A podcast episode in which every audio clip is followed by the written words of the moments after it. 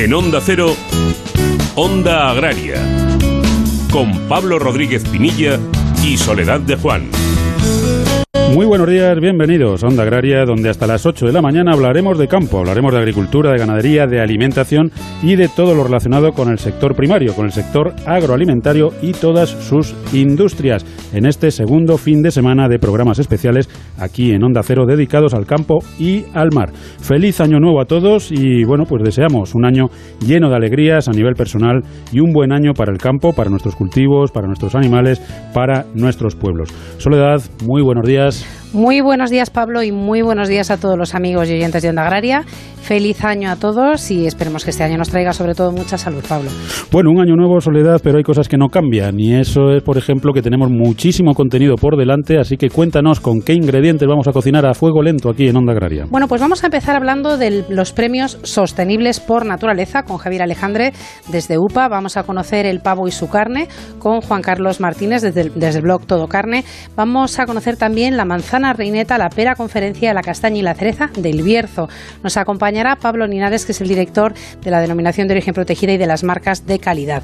Vamos a conocer, bueno, vamos a resolver, como hacemos cada sábado con Celia Miravalles, pues consultas que nos han enviado los oyentes. Vamos a hacer también un balance del año 2020 para un sector muy importante como es el sector del maíz. Nos acompañará desde Asaja Huesca Javier Folk. Vamos a disfrutar también del botillo y del pimiento asado. Hoy no te voy a dejar con hambre, Pablo.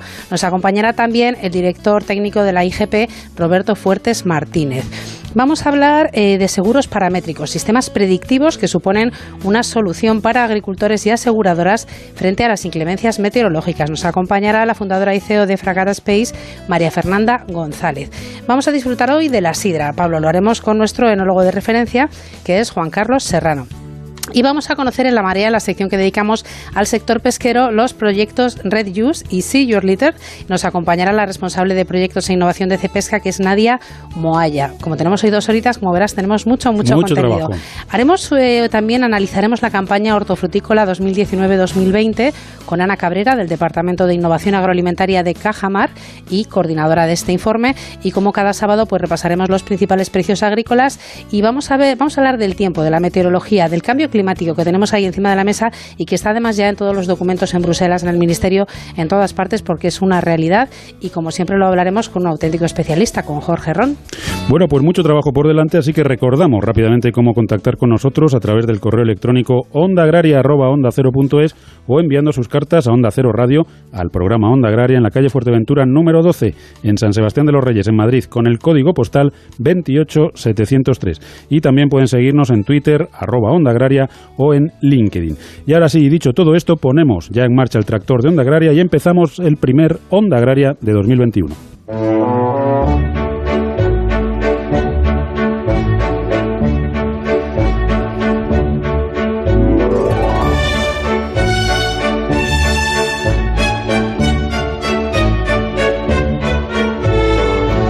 Y lo hacemos Soledad a ritmo de vals, como puedes escuchar. Y vamos a hablar hoy precisamente de unos premios, unos premios que se convocaron en 2019, 2020, perdón, ya con esto del cambio de, año ya me despisto. Premios convocados en 2020 y son los premios sostenibles por naturaleza. Y para hablar de todo ello, para ver cómo, en qué, en qué han consistido los premios y cómo se han desarrollado, tenemos con nosotros a Javier Alejandre, que es técnico de UPA. Javier, muy buenos días, feliz año y bienvenido, como siempre, a Onda Agraria. Igualmente, feliz año y muchas gracias. Javier, decimos, hablamos de los premios sostenibles por naturaleza. Eh, cuéntanos lo primero, ¿quiénes son los responsables de poner en marcha estos, estos premios de, dedicados a la sostenibilidad? Pues eh, estos premios eh, es una iniciativa que ha empezado el año 2020, pero que quiere tener mucho futuro por delante. pretendemos que todos los años se puedan convocar porque lo que queremos es realmente premiar aquellas iniciativas que pongan y poner en valor aquellas iniciativas que, que sean sostenibles y ser un ejemplo para la ciudadanía. Eh, detrás de, ellos, eh, los organizadores somos nosotros, es una organización agraria, UPA, y eh, lo que pasa es que necesitamos de sponsor y gente que colabore y en este caso pues es Ingenta la que eh, nos ayuda pues a poderlo desarrollar porque detrás de esto pues hay premios económicos importantes y, una logística que bueno pues a través de ellos y de su sponsorización lo hemos podido hacer. Bueno, aunque yo conozco la respuesta porque he tenido la, suerte, el placer de, formar parte del jurado, em, eh, Javier, habéis tenido muchas, muchas personas, muchos proyectos interesados en, formar parte de estos premios. Pues mira, eh, al ser la primera convocatoria, al ser además, eh, darse un momento muy complicado eh, en el año 2020 con la pandemia por delante y demás, nos sorprendió a todos. Al final han sido 70 las, eh, las eh, candidaturas que se han presentado y todas con un nivel altísimo. Efectivamente, tú, Pablo, has podido participar en primera, de primera mano y yo creo que cuando se reunió el resto de jurados había una opinión generalizada de bueno pues de la solvencia y del nivel que se habían presentado entonces yo creo que nos da ánimo y ganas para seguir trabajando en este proyecto y que tenga vocación de continuidad. Javier, ¿qué tal? Muy buenos días y feliz año lo primero. Eh, bueno, te voy a hacer una pregunta difícil porque ya nos dices que se han presentado alrededor de 70, pero no sé si nos puedes destacar o alguno que por su originalidad os haya llamado la atención, porque la verdad es que en el campo, los hombres y las mujeres del campo, cuando estamos hablando de sostenibilidad, pues pone mucha imaginación también y trabaja mucho, se esfuerza mucho y me parece estupendo que lo reconozcáis. Pues efectivamente, eh, lo sorprendente es, que, que la capacidad que tenemos de adaptación y de reinventarnos continuamente. Y, siempre con ese principio que, es básico y que da título al proyecto, que es sostenible. Es decir, asumiendo que la esencia de, ser agricultor y ser ganadero es ser, ser sostenibles, porque de, otro modo, de otro modo no habríamos, eh, no sería una, una una actividad milenaria como es la nuestra, ¿no? Es decir, entonces, eh, eh, eso yo creo que es la gran fortaleza de, nuestra profesión. Y efectivamente, pues hay, ha habido de todo tipo, es decir, desde iniciativas que, que tenían que ver con caracoles, con eh, hay bastantes iniciativas por, el tema de la sostenibilidad que tienen una visión ecológica de, de, la actividad. ha habido explotaciones muy novedosas como por ejemplo una de, setas, otras que, han, que hacen una gestión terriblemente interesante de los recursos como por ejemplo puede ser el agua. Es decir, hay, ha habido una variedad muy completa de, de, iniciativas que al final se han tenido que poner en tres, en, en seis categorías. Son las que identifica la convocatoria. La verdad es que doy fe de ello porque eh, había, ah, bueno, hay proyectos que, que, son interesantísimos y muy novedosos, ¿no? Yo creo que, que, demuestra que el campo, que los productores están en plena forma, con muchas ganas y que desde luego el emprendimiento no nos va, no nos va a faltar. Em, ya adelanto que aquí a lo largo de 2021 iremos dando entrada en Onda Agraria pues algunos de estos proyectos para conocer a sus protagonistas, para conocer a esos proyectos y bueno, pues para, para ir conociendo nuevas ideas que se plantean en el, en el campo. Eh, Javier, empieza un, nuevo año, eh, habrá una nueva convocatoria de premios, eh, tenéis previsto ampliarla, más categorías, ¿Cómo, cómo, cómo tenéis pensado hacerlo este año 2021? Pues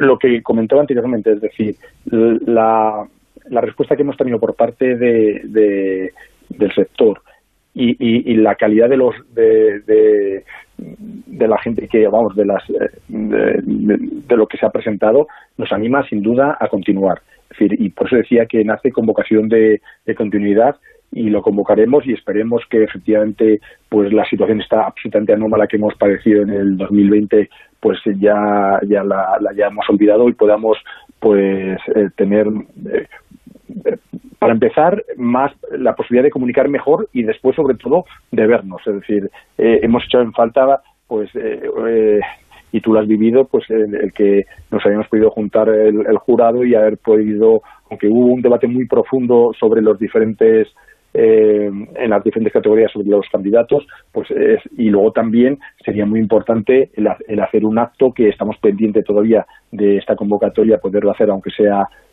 virtual, pero sí que es conveniente dar a conocer los premiados y, e indicar las razones por las que han sido elegidas y hacer un pequeño balance de, de, su, de su aportación a, las diferentes categorías.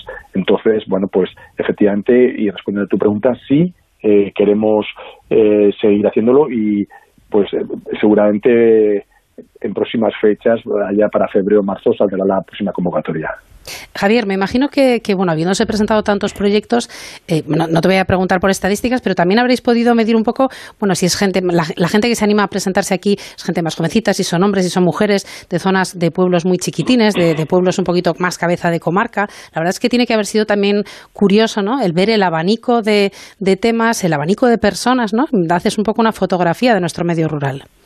Pues efectivamente, es, un poco así. Eh, quizá eh, yo diría que es más bien explotaciones jóvenes más que eh, y, no tanto quizá por un tema de, que sean más o menos sostenibles o porque esté un mayor compromiso con el medio ambiente eh, o con la eficiencia, no, no necesariamente, sino más bien por cómo se convocó.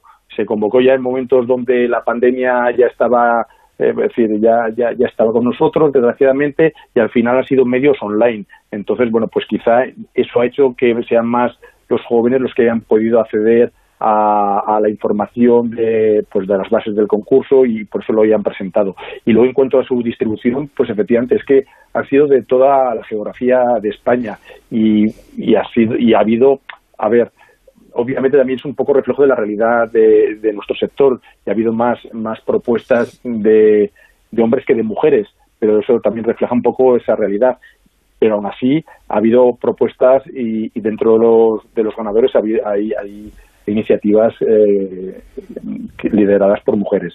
Entonces, bueno, pues eh, efectivamente yo creo que podemos decir que, que, es un poco un crisol donde se ven reflejados muchos, muchas de las realidades de nuestro sector.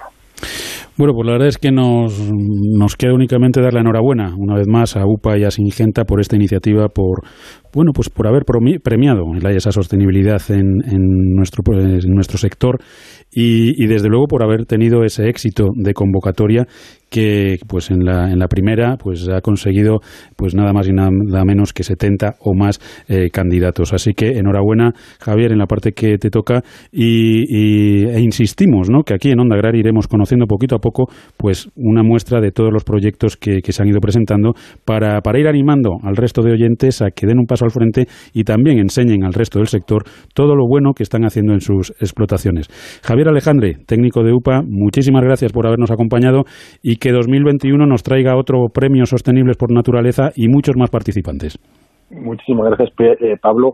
Y yo quiero reconocer aquí públicamente el grandísimo esfuerzo y trabajo que habéis hecho todos los jurados y tú particularmente.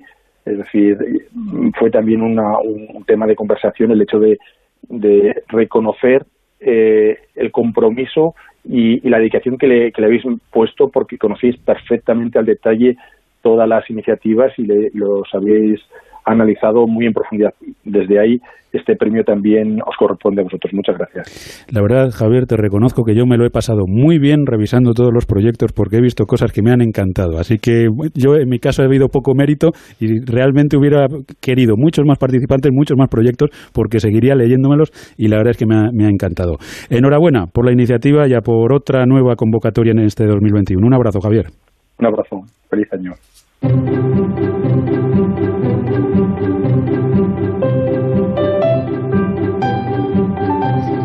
Pues vamos a hablar de carne ahora, Pablo. Después de estos premios, seguro que se merece un premio también Juan Carlos Martínez desde el blog Todo Carne. Juan Carlos, ¿qué tal estás? Muy buenos días y feliz año.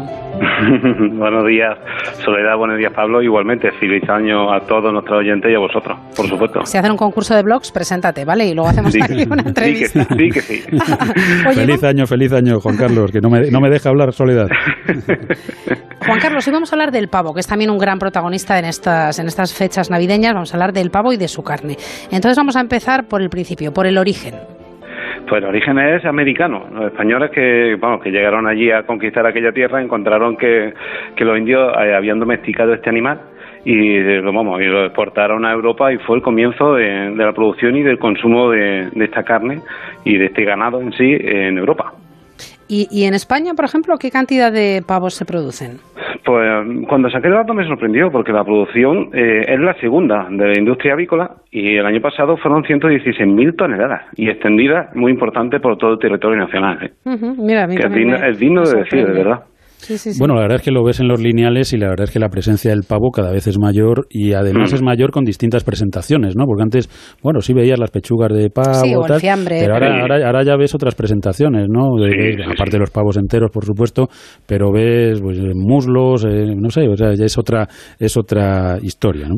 Es lo que queremos, Pablo, y por eso elegí este tema eh, hoy, porque es verdad que una carne, mm, aunque parezca conocida, es la gran desconocida de las aves. ¿eh? Y es ahí donde quiero llegar hoy y aclarar un poco ese, eso, eh, todo lo que creemos que hay, pero que no llegamos a verlo en el lineales, porque tenemos que animar a la, a la grande superficie a que, a que, vamos, a que tengan más pavos eh, en exposición. Eh, Juan Carlos, una duda. Igual que en, corderos, pues tenemos categorías como es lechal, recental, pascual. ¿En los pavos también tenemos el equivalente a un lechal, a un recental, a un pascual o, va de otra forma? Sí, sí, sí. no, no, mira. Tenemos pavos de 3 kilos y medio a 5 que serían los ligeros, después tendríamos los medios o intermedios que iría de 7 a 10 y los pesados que iría de 10 a 18. Siempre hablamos de canal limpio para cocinar. Madre mía, ese es un señor pavo, ¿eh? ¿De dónde lo metes? Necesitas... Entonces tenemos que ir a distintas categorías de hornos también. Hay que tirar dos tabiques de la casa para meter ese pavo en la cocina. Sí, sí, Eso, eso es lo que se, lo que se utilizan en, en Estados Unidos, que siempre el Día de Acción de Gracias nos sorprenden con esas imágenes de esos pavos tan grandes y es ese pavo, vamos. Eh, ¿Qué razas nos puedes comentar que, tenemos de pavos? Pues mira, el más común, eh, lo podemos llamar así, el pavo blanco, eh, que destaca por el desarrollo de la pechuga, que por eso es el más común para la industria cárnica y puede llegar a los 20 kilos. Después tenemos el pavo negro, del que hemos hablado ahora mismo, y que llegaría a unos 15 kilos. Y es muy apreciado porque contiene una, tiene su carne y contiene un sabor característico, que es un poquito de grasa. Y después tenemos el pavo ruano, que es bastante rústico, por lo que hace menos peso que el blanco, llegando a los 18 kilos. Eh, cuando de media un pavo se sacrifica con los cuatro meses, el ruano tendría que tener un poquito más por eso, porque es de, crecimiento lento. Una pregunta complicada. ¿Cómo calculamos, en función del número de comensales que tenemos en nuestra mesa, eh, por qué pavo, por qué peso de pavo decantarnos? Pues mira, teniendo en cuenta la, proporción de, hueso entre, entre carne que tiene el pavo, una media estaría en 500 gramos, que a simple vista nos puede parecer mucho, pero después que al cocinado al horno, al final eh, va a dar la, la porción que serían 250, 300 gramos de carne realmente, pero vamos, que, que sería lo idóneo, 500 gramos. Y si hablamos de seis comensales, como estas festividades pasadas y las que nos quedan todavía por festejar, eh, tenemos seis comensales en casa, con un pavo ligero tendríamos suficiente. Eh, Juan Carlos, hay, hay familias pues que, un pavo entero se les hace muy, muy grande, aunque compren el, ligero. Al final es, mm. demasiado pavo y terminan comiendo pavo hasta primavera. Em, ¿Cómo calculamos, eh, no sé, qué, o qué despieces podemos incluir para no tener que comprar un pavo, pero disfrutar de lo que es el pavo? Sí, mira, eh, podemos comprar una pechuga entera. Eh, porque vamos, eh, hablando de la carne en sí, es una carne blanca con poco colesterol y baja en grasa, y es el 30% de una carne de pavo, que si hablamos de un pavo de 12 kilos aproximadamente, estaríamos hablando de 4 kilos, que al no tener hueso nos daría para 5 personas. ¿sabes? Y para cocinarla, pues tenemos que recomendar no hacerla demasiado fuerte en horno para que no se nos quede seca, y si la hacemos rellena ya, eso es, vamos, un manjar está claro que Juan Carlos controla perfectamente el tema de sus invitados y no es como otras familias que está tomando pavo, croquetas de pavo, sándwiches de pavo hasta Semana Santa, ¿no? Hay, hay otro corte que seguro que os va a sorprender cuando hablo del lomo o filete de pavo, a que no sabéis ahora mismo a simple vista eh, de qué puedo hablar. No, no es, pues un, trocito de pechuga, eso es, un trocito de pechuga que está en el interior de ella y que eh, la podemos partir a, escalopes y hecho en la sartén, quedan riquísimos y a los niños les van a encantar. ¿eh? Bueno, y otro tema importante con el pavo son los elaborados. ¿Qué nos cuentas ahí? Pues mira, de elaborados eh, podemos comenzar con los fiambres y los cocidos. La diferencia está en que contengan fécula u otros añadidos, en el caso del fiambre, o los cocidos que estarán pasteurizados cocido y con un poquito de sal. Hay que decir que el pavo es el que más diversidad tiene en este tipo de elaborado a la venta. Sí, sí, la verdad es que, bueno, es verdad que cada vez encontramos, y en distintos formatos incluso, y distintos tamaños, lo cual se agradece porque, bueno, cada, cada familia es un mundo y los hábitos de consumo son, son diferentes. Es decir, que en elaborados tenemos mucho, mucho que ofrecer, ¿no, Juan Carlos? Sí, porque yo te digo, mira, en la pechuga de pavo, por ejemplo, es la más consumida y para su elaboración, eh, estamos hablando de la pechuga de pavo al horno, se utiliza el corte delantero de la pechuga, que es la parte más ancha y que es la más carnosa.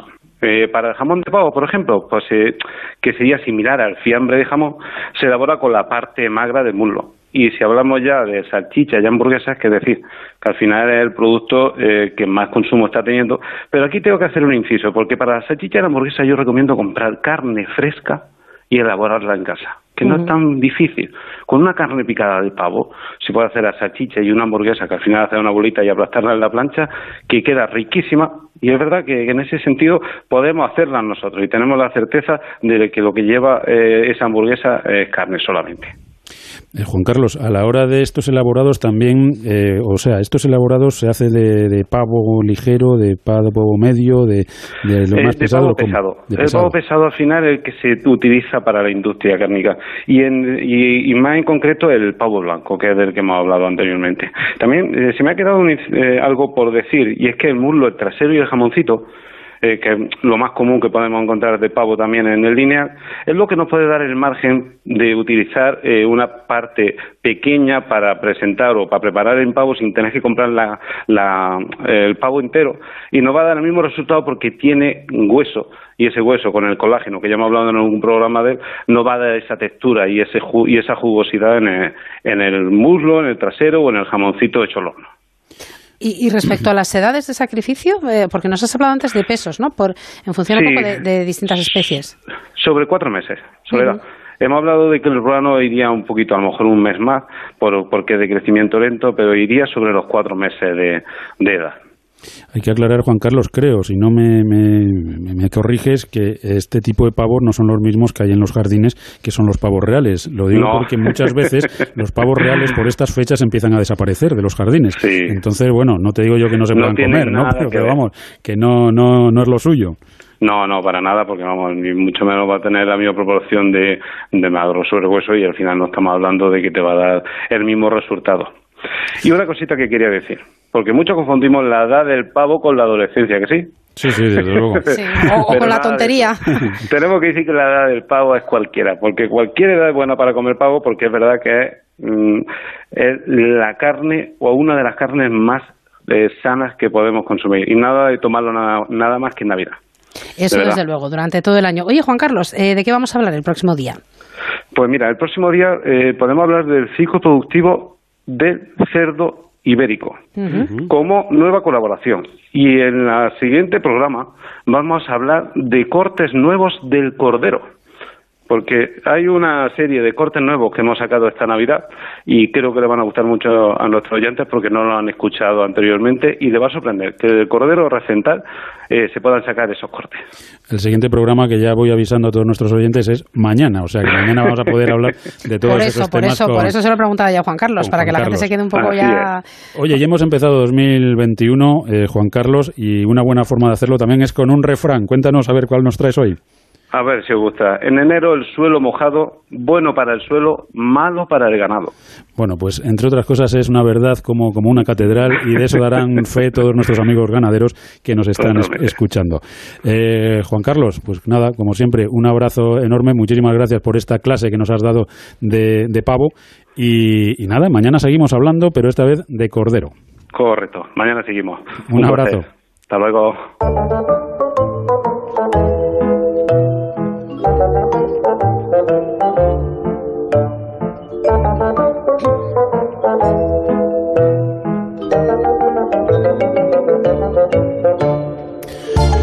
Bueno, Soledad, pues te voy a contar una noticia, bueno, una curiosidad que seguro que no se le ha ocurrido a alguien que esté en la edad del pavo, ¿eh? por hilar un poco con la anterior sección. Un sistema de inteligencia artificial marcará el precio del porcino en la lonja cuando no haya acuerdos entre productores. Y vamos a viajar hasta Binefar, que es una localidad ostense en la que la ganadería supone uno de sus mayores activos industriales.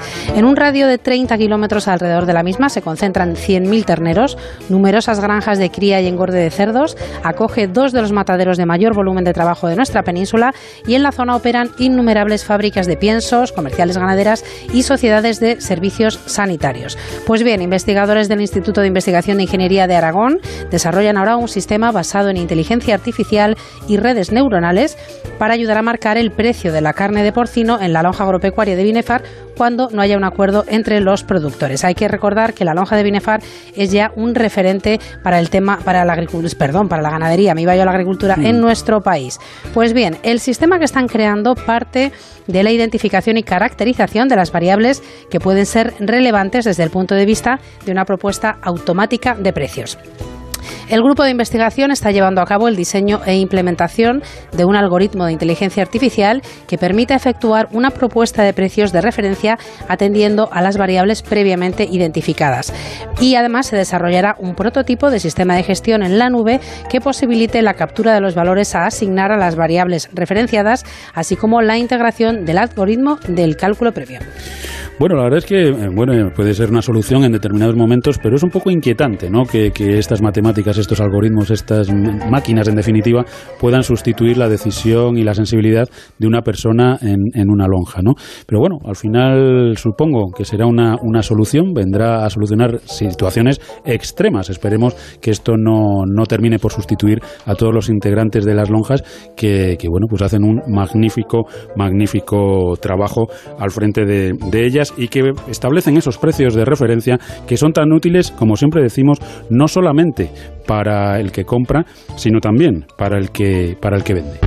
Onda Cero, 30 años de información y entretenimiento, de reconocidos comunicadores, de espectáculo y compañía. 30 años de pasión por este gran medio. Los nombres y la historia de los que hablamos en la radio pasan, pero la radio sigue en pie Algún día los que hoy seguimos aquí sentados ante un micrófono verde, pues tampoco estaremos. Y ella seguirá, porque la radio es eterna como la melancolía. Onda Cero, siempre a tu lado, en cualquier lugar y momento. La radio es parte de nuestra vida. Yo no sé vivir sin la radio, os lo digo de verdad. Son muchas cosas, es compañía, información, reflexión, distracción, cultura, opinión reposo, calma. Onda Cero, 30 años haciendo buena radio. Y la ilusión de que esta cadena siga con ustedes como mínimo otros 30 años más. 30 años juntos. Yo no puedo vivir sin la radio. Es mi vida. Y encantado de escucharos todos los días. Te mereces esta radio. Onda Cero, tu radio.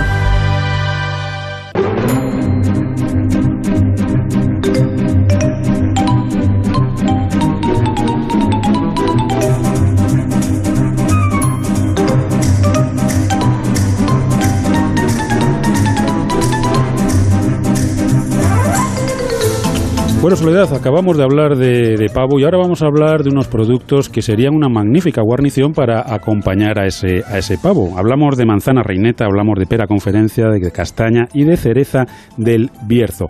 Y lo vamos a hacer con Pablo Linares Barreal, que es director de la denominación de origen protegida manzana reineta del Bierzo y de las marcas de garantía pera conferencia del Bierzo, castaña del Bierzo y cereza del Bierzo.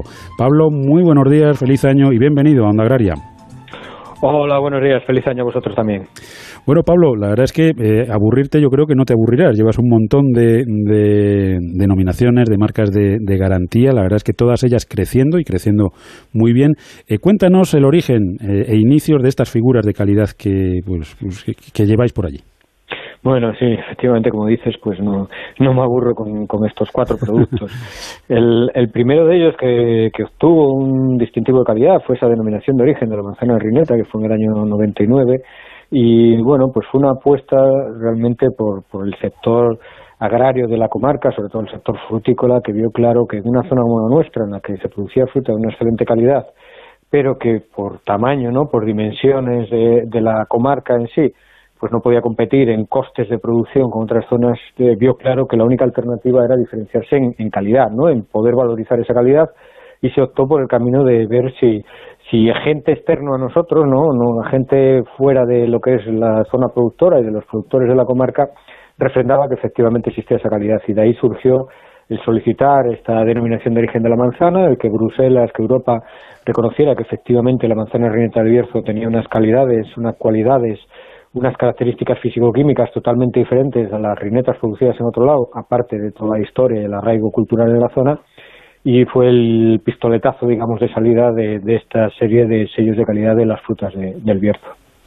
O sea, la manzana fue un poco la pionera y luego a ella le siguieron pues marcas de garantía, como decíamos, la pera de conferencia, la castaña y la cereza del Bierzo. Yo creo que, que marcas de garantía que al final son muy interesantes para el productor, ¿no? Que es de lo que se trata. Al final es un poco una puesta en valor de, de ese trabajo, de esa calidad y de esa certificación de que lo que el consumidor compra al final es lo que es, ¿no?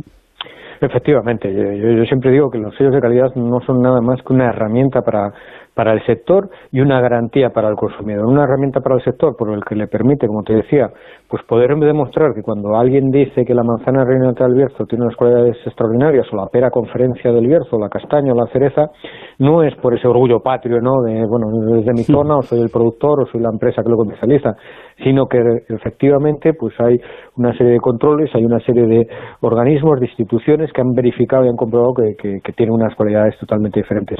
Y para el consumidor, que cuando lo compra en el punto de venta realmente le están vendiendo eso. Es decir, eh, si compra Pera Conferencia del Bierzo con la contraetiqueta de la marca garantía, sabe que realmente es Pera Conferencia del Bierzo con las características que esta tiene eh, y demás, que no se están aprovechando simplemente el punto de venta de ese nombre o de esa imagen que puede tener la Pera Conferencia del Bierzo y luego estar vendiéndole Pera Conferencia de, de otras zonas con otras calidades diferentes. ¿no?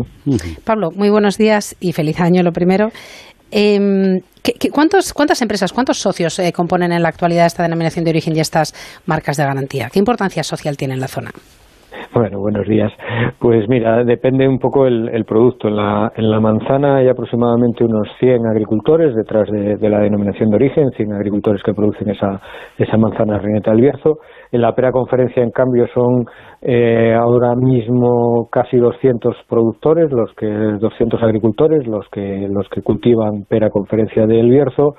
En la castaña es un poquito diferente, porque como sabéis, eh, el Bierzo es una zona eh, muy tradicional de castaños, ya de antes de la época de los romanos, y aquí el cultivo es un poco singular, ¿no? O sea, prácticamente ocupa toda nuestra, nuestra comarca, son unas 19.000 hectáreas, y prácticamente yo suelo decir que todos los bercianos tenemos un castaño, ¿no? Muchas veces ese es el problema, que tenemos un castaño y no, no, tenemos más, ¿no? Pero, pero bueno, que quiero decir que hay un minifundismo muy marcado en ese, en ese cultivo, en esa producción, y estamos hablando de miles de, de productores. Y en la cereza, pues estamos hablando también, hablando en torno también a, al centenar más o menos de, de agricultores que tienen y que producen cereza del Bierzo.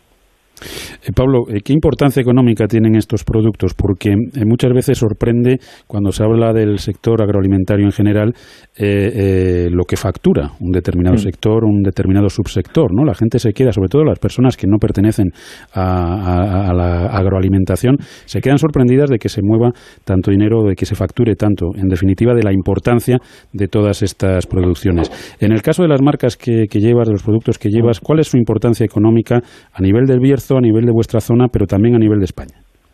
Claro, mira, eh, a nivel de nuestra zona es una importancia económica muy, muy, muy destacable, eh, puesto que, bueno, pues eso, estamos hablando de, una comarca y el movimiento que pueden tener estas eh, cuatro frutas, pues puede estar cifrado en torno a los 40 millones de euros eh, aproximadamente, ¿no? Entonces, es un volumen económico muy alto para una comarca eh, pequeña, no tanto a nivel nacional, que salvo en la, en la castaña, que sí que somos la segunda zona productora de España en, en volumen de producción de, castaña, en los otros sellos, pues para que te hagas una idea, de pera conferencia eh, se produce en torno a 15 millones de kilos, que claro, para, para el oyente que nos escuche, pues igual 15 millones le parece una burrada ¿no? de producción de, de pera, pero realmente en el volumen de pera nacional que se comercializa y que se consume, pues no es eh, un volumen muy importante, pero la importancia está en que no siendo un volumen alto y en un mercado como la fruta, que se suele mover por volúmenes, que, que están muchas veces en manos de la gran distribución, que exige eh, un volumen importante para suministrarle, pues ahora mismo estamos prácticamente en todos los mercados eh, nacionales, en la pera en concreto, por ejemplo, somos la primera opción de, de compra de, del consumidor, y eso es por nuestra diferenciación, ¿no? por nuestra, nuestra calidad. Entonces, claro, la importancia económica y repercusión social que tiene en una zona como la nuestra, pues es muy, muy alta. Pablo, te decía, te decía Pablo hmm. eh, al inicio de esta entrevista, cuando empezábamos a hablar contigo, que no te aburrirás ¿no? con tanta variedad de proyectos. A la hora de trabajar en campañas de promoción, eh, tampoco, me imagino que tampoco. Pero bueno, son muy diferentes, tenéis que realmente eh, diversificar mucho porque son distintos públicos, son parecidos, no te aburres aquí tampoco.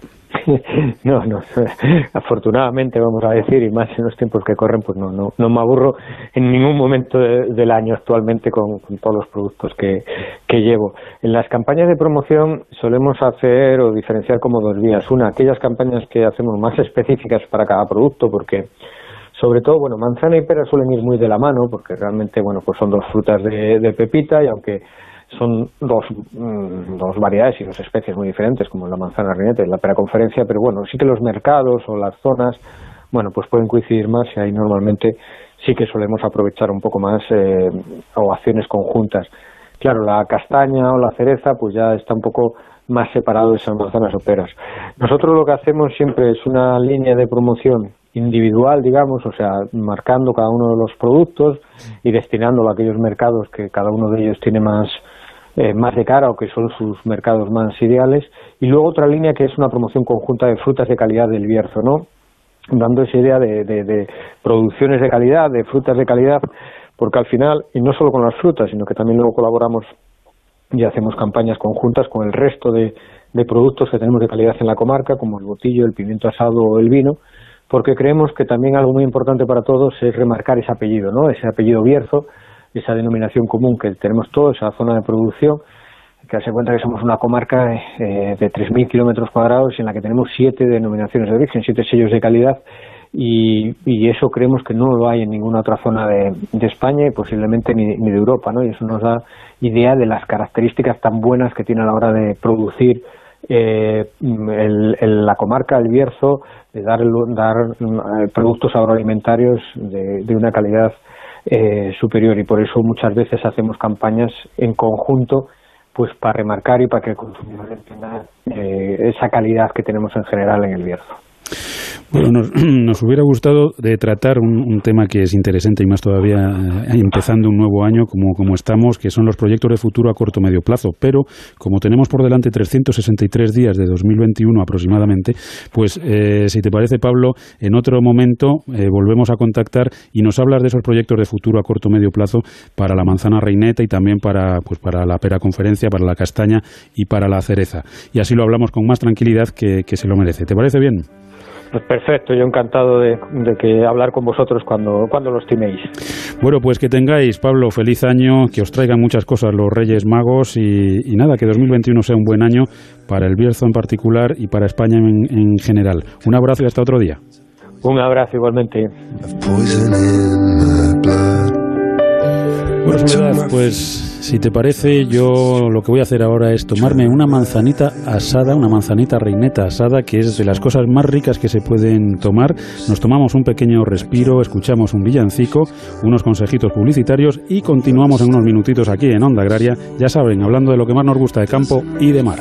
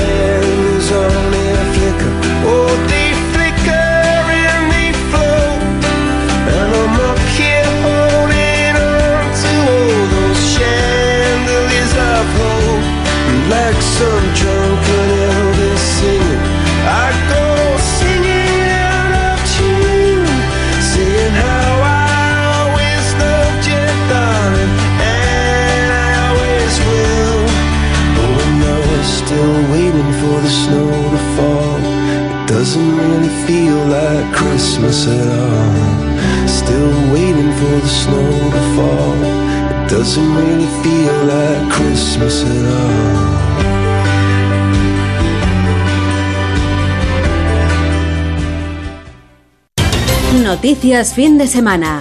Juan Diego Guerrero te cuenta la actualidad de una forma ecuánime, clara y directa. Y ahora les hablamos de una operación muy importante. Una operación que toma nombre de una diosa romana y que acaba de comenzar. Es fundamental porque los agentes del Cuerpo Nacional de Policía que se suman a ella combaten posibles amenazas en nuestras fronteras. Alfonso, hablemos de libros, los que están hoy en la cuesta de Moyano, en la capital de España, firmando ejemplares para fomentar la vuelta, si es que alguna vez nos hemos marchado, en la lectura de los libros. Cada día hay que leer más. Nos, lo, nos aproximamos a Bruselas, donde sigue celebrándose un Consejo Europeo Extraordinario presencial que va para largo. Para estar siempre bien informado, Noticias Fin de Semana. Con Juan Diego Guerrero. Sábados y domingos a las 7 de la mañana y a las 2 de la tarde. Y siempre que quieras, en la app y en la web de Onda Cero. Te mereces esta radio. Onda Cero. Tu radio.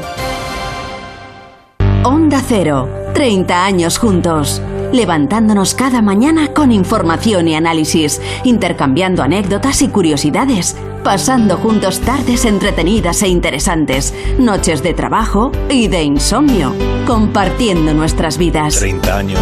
En la radio hemos hecho programas normales, programas inolvidables, programas descontrolados. Porque en la radio, como en la vida, cada día es diferente, especial y único. Y nunca sabemos cómo terminará. Un programa de radio está tan vivo que casi nunca acaba siendo lo que uno quiere. Eso que tiene el directo. Gracias por estos 30 años de radio. Hace 30 años nació Onda Cero y hoy, 30 años después, es una historia de éxito para afrontar 300 años más. 300 años más con el cine. Que tú y yo ya no estamos para 300 años, pienso yo, ¿eh? No sé. Te mereces esta radio. Onda Cero, tu radio. Onda Cero, Madrid.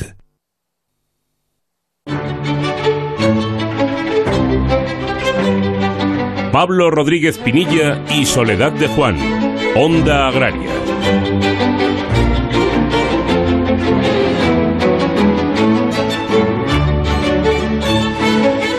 Bueno, pues ya estamos de vuelta. Recuerden que están escuchando Onda Agraria, que están en Onda Cero y que les acompañaremos hasta las 8 de la mañana hablando nada más y nada menos que de campo y de mar.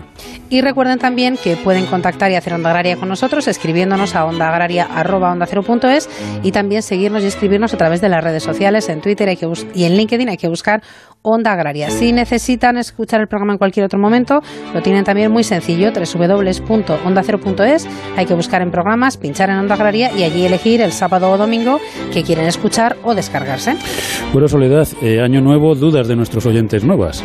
Pues sí, aquí también en Navidades y también ahora que acabamos de iniciar este 2021, tienen dudas nuestros oyentes y las resolvemos con la ayuda de Celia Miravalles, que recuerdo que es abogada, está especializada en Derecho agroalimentario, agroalimentario y además es la responsable del blog Nuestro Abogado Responde en Agronews Castilla León. Celia, como siempre, muy buenos días, bienvenida y feliz año. Igualmente, feliz año. Muchas gracias, Soledad. Feliz año, Celia. Feliz año, Pablo. Muchas gracias. Bueno, pues tenemos un par de consultas para esta mañana. Nos escribe Carmelo. Carmelo nos dice, mi esposa, hermano y herederos de otro hermano fallecido son propietarios de una tierra de secano en la provincia de Badajoz. La tierra se halla afectada dentro de un plan de construcción de un huerto fotovoltaico de 800 hectáreas. Esta tierra, nos dice, se arrendó el día 1 de octubre del año 2014, se prorrogó tácitamente el 31 de septiembre de 2019 por cinco años más hasta el 31 de septiembre de 2024. Y nos pregunta cómo, cuándo y cuánto costaría anular, dejar sin efecto o rescindir el contrato legal que existe en la actualidad. Pues vamos a ver, porque es problemático. El arrendamiento conforme a la ley de arrendamientos rústicos eh, y ese contrato está, por tanto, en vigor hasta el año 2024. Y salvo que exista un, algún tipo de incumplimiento por parte del arrendatario, en principio el propietario tiene que respetar las prórrogas. Otra cuestión es que se llegue a un acuerdo entre las partes, entre el propietario y el arrendatario, para finalizar anticipadamente el contrato. Eso sí sería posible, en cuyo caso eh, sí es totalmente aconsejable firmarse por escrito ese acuerdo. Pero mientras esté en vigor el arrendamiento rústico, si no hay esa resolución de mutuo acuerdo, no puede firmar con ninguna otra empresa ningún otro contrato. Tenemos también una consulta que nos envía Ramón, nos dice soy de la zona de Plasencia y quería saber si sigue todavía la norma que estaba sobre el labrado de rastrojos con 20 centímetros de profundidad a partir del mes de septiembre. A ver, para el cumplimiento de la condicionalidad del tema de la PAC, lo que se establece respecto a las superficies de cultivos herbáceos es que en las parcelas agrícolas de secano que se siembren con cultivos herbáceos de invierno, lo que no se puede hacer es labrar con volteo el suelo entre la fecha de recolección de la cosecha anterior y el 1 de septiembre, ¿no? Salvo que, bueno, pues en su comunidad autónoma pues establezca otra fecha diferente de, inicio de presiembre, ¿no? De presiembra, más adaptada a las condiciones locales. Pero en principio son estas fechas y, por tanto, a partir de septiembre, del 30 de septiembre, no habría ningún problema.